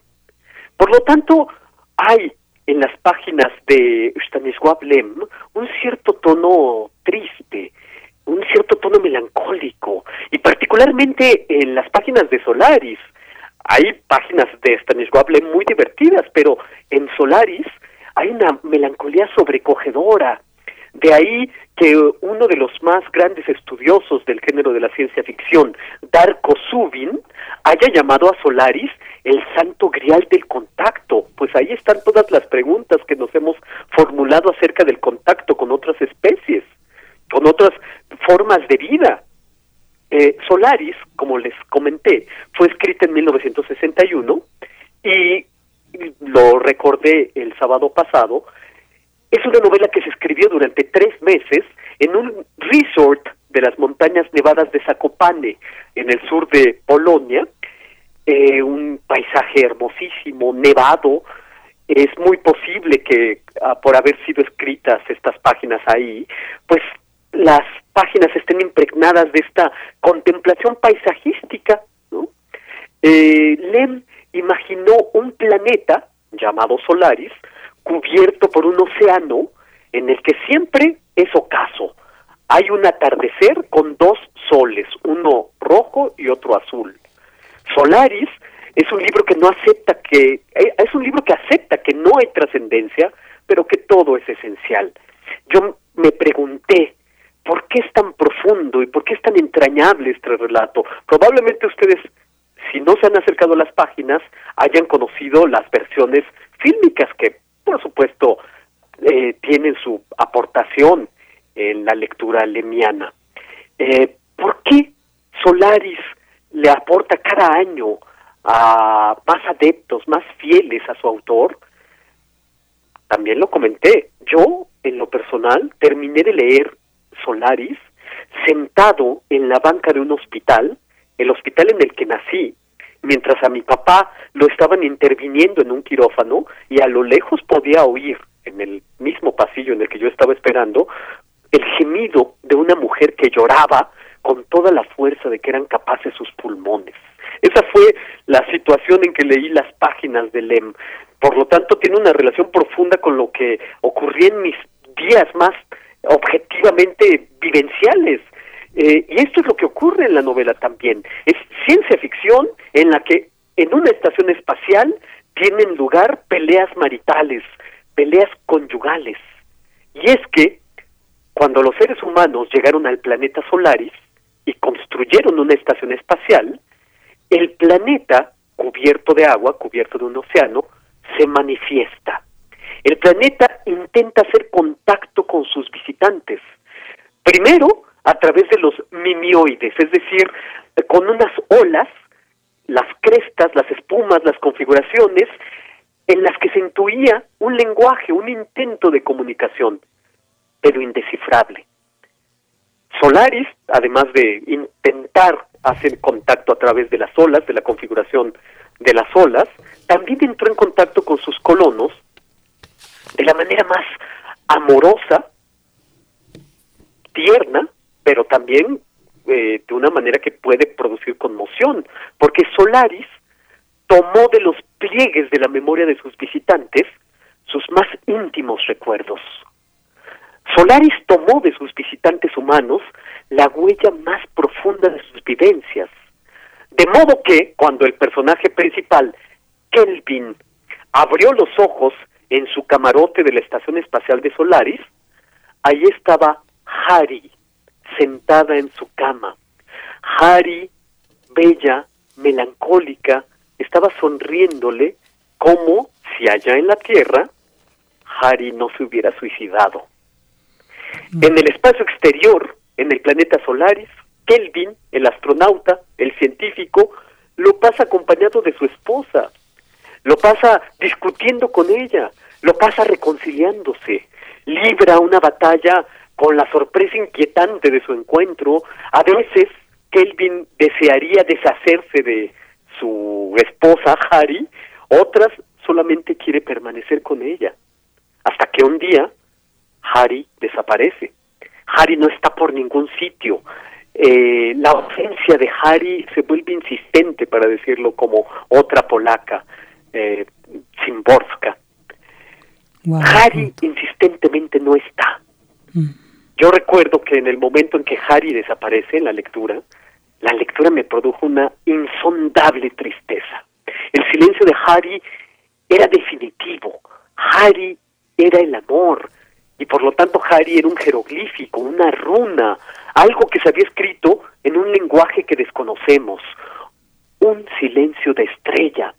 Harry era un recuerdo, pero que, como aquellos elementos de la tabla periódica que viven por un microsegundo, su existencia queda registrada para siempre. Valgan estas reflexiones para invitarlos a que se acerquen a las páginas de Stanisław Lem y que, bueno, en próximas eh, semanas ya les haré alguna invitación para el Congreso que el Círculo de Estudios Lemianos en México está organizando para celebrar los 100 años de este autor fascinante. Y estaremos bien atentos, Otto Cáceres, esta invitación. Y bueno, pues muchísimas gracias por esta cartografía de este lunes. Como siempre, te mandamos un abrazo muy grande y fuerte. Un abrazo oceánico. Hasta pronto. Hasta pronto. Gracias. Hasta luego. Bueno. Cultura RU. Dos de la tarde con 52 minutos y ahora vámonos a la sección de cultura y hoy nuestra querida Tamara Quiroz nos comparte una entrevista con Rosemary Salum, fundadora y directora de la revista bilingüe literal Latin American Voices del editorial Literal Publishing y autora del libro Una de ellas, donde nos presenta ocho cuentos de historias femeninas. Escuchemos. Qué gusto escucharte y poderte saludar por teléfono. Gracias igualmente, Tamara. Muchas gracias. Rosemary, queremos dar difusión a tu nuevo material editorial, una de ellas. Queremos que nuestro auditorio se acerque a la lectura de esta publicación y nos gustaría que nos platicaras cómo surge y sobre todo que nos hablaras un poco de los hilos conductores de estos cuentos. Mil gracias, Tamara, y gracias por este espacio. Mira, el hilo conductor del libro, una de ellas, son el tema de las mujeres y la inmigración.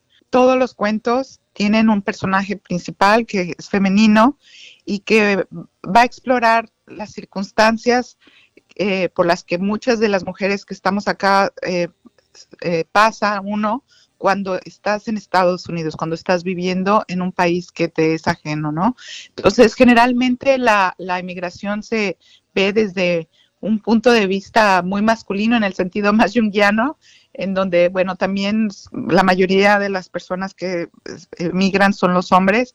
Y en este libro lo que estoy tratando de hacer es explorar esa parte femenina de la inmigración, del exilio, de lo que significa vivir en un país eh, que no necesariamente da una, una bienvenida a los inmigrantes a pesar de llamarse a sí mismo un país de inmigrantes. Eh, entonces, claro, en muchos sentidos el, el libro es un libro que explora temas políticos, que explora temas sociales, eh, y sobre todo eh, temas femeninos. En esta mirada justamente pues vemos diferentes personajes, ¿no? Con diferentes, digamos, problemas, pero al final del día también con similitudes. Hay una parte, Rosemary, eh, bueno, en cada, en cada cuento hay un fragmento de alguna poesía también de mujeres. En el cuento que da nombre a esta publicación, una de ellas, eh, pues me llama la atención que también citas a otra escritora que es Cristina Rivera Garza. Platícanos acerca de este cuento en particular, digo, para abrir eh, apetito a la lectura de tu libro. Claro, es un cuento bastante juguetón, es un cuento hasta cierto punto filosófico, o sea, hay muchas cosas sucediendo en ese cuento y una de las cosas quizá que salta a la vista del cuento es que, bueno, me valgo de Cristina Rivera Garza como personaje, ¿no? Eh,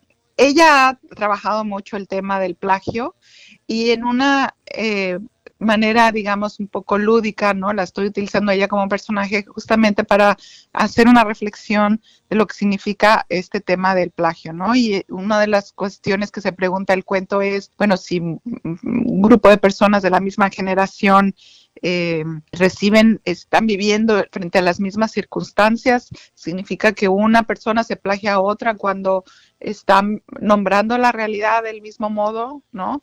Entonces, claro, hay una, una serie de cuestionamientos que se hacen, ¿no? A través de este, de este cuento que, también tiene que ver con el tema del exilio, que también tiene que ver con el tema de lo que pasa una persona inmigrante también en la academia, ¿no? Entonces es un cuento simpático hasta cierto punto, es, es juguetón y está tratando de hacer reflexionar sobre todos estos temas que, que acabo de mencionar.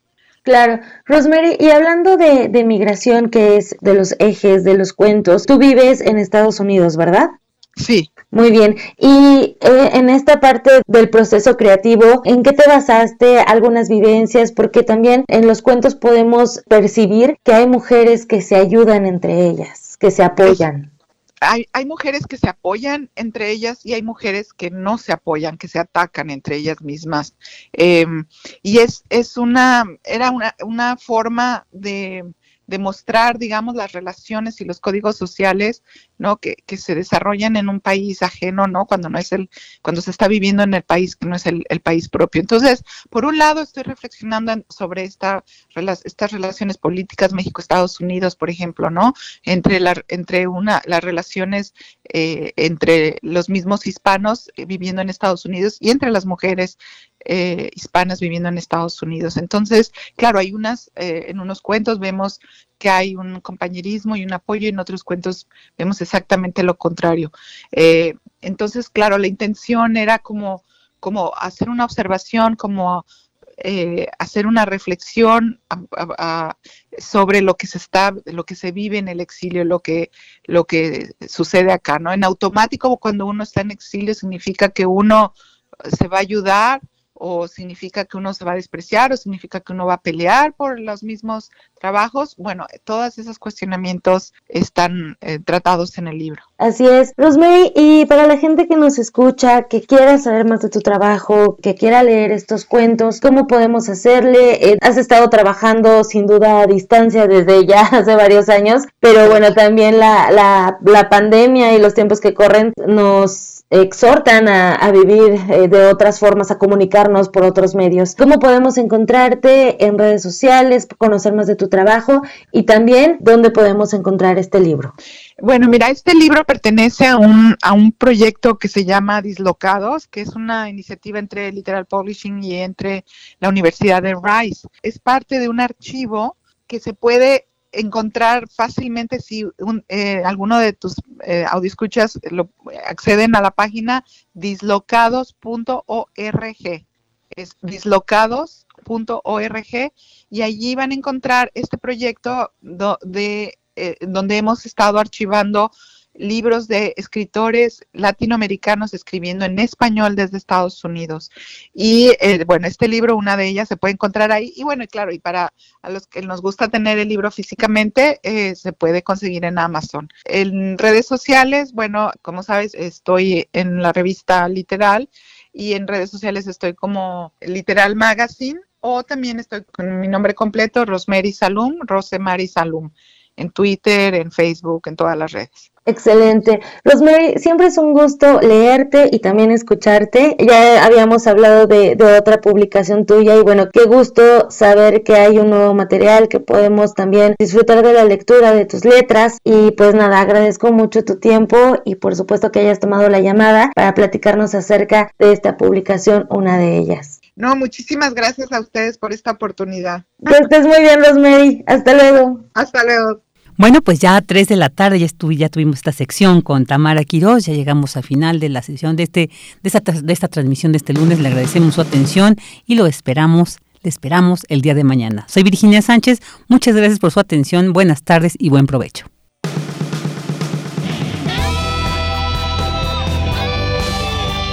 Prisma RU. Relatamos al mundo.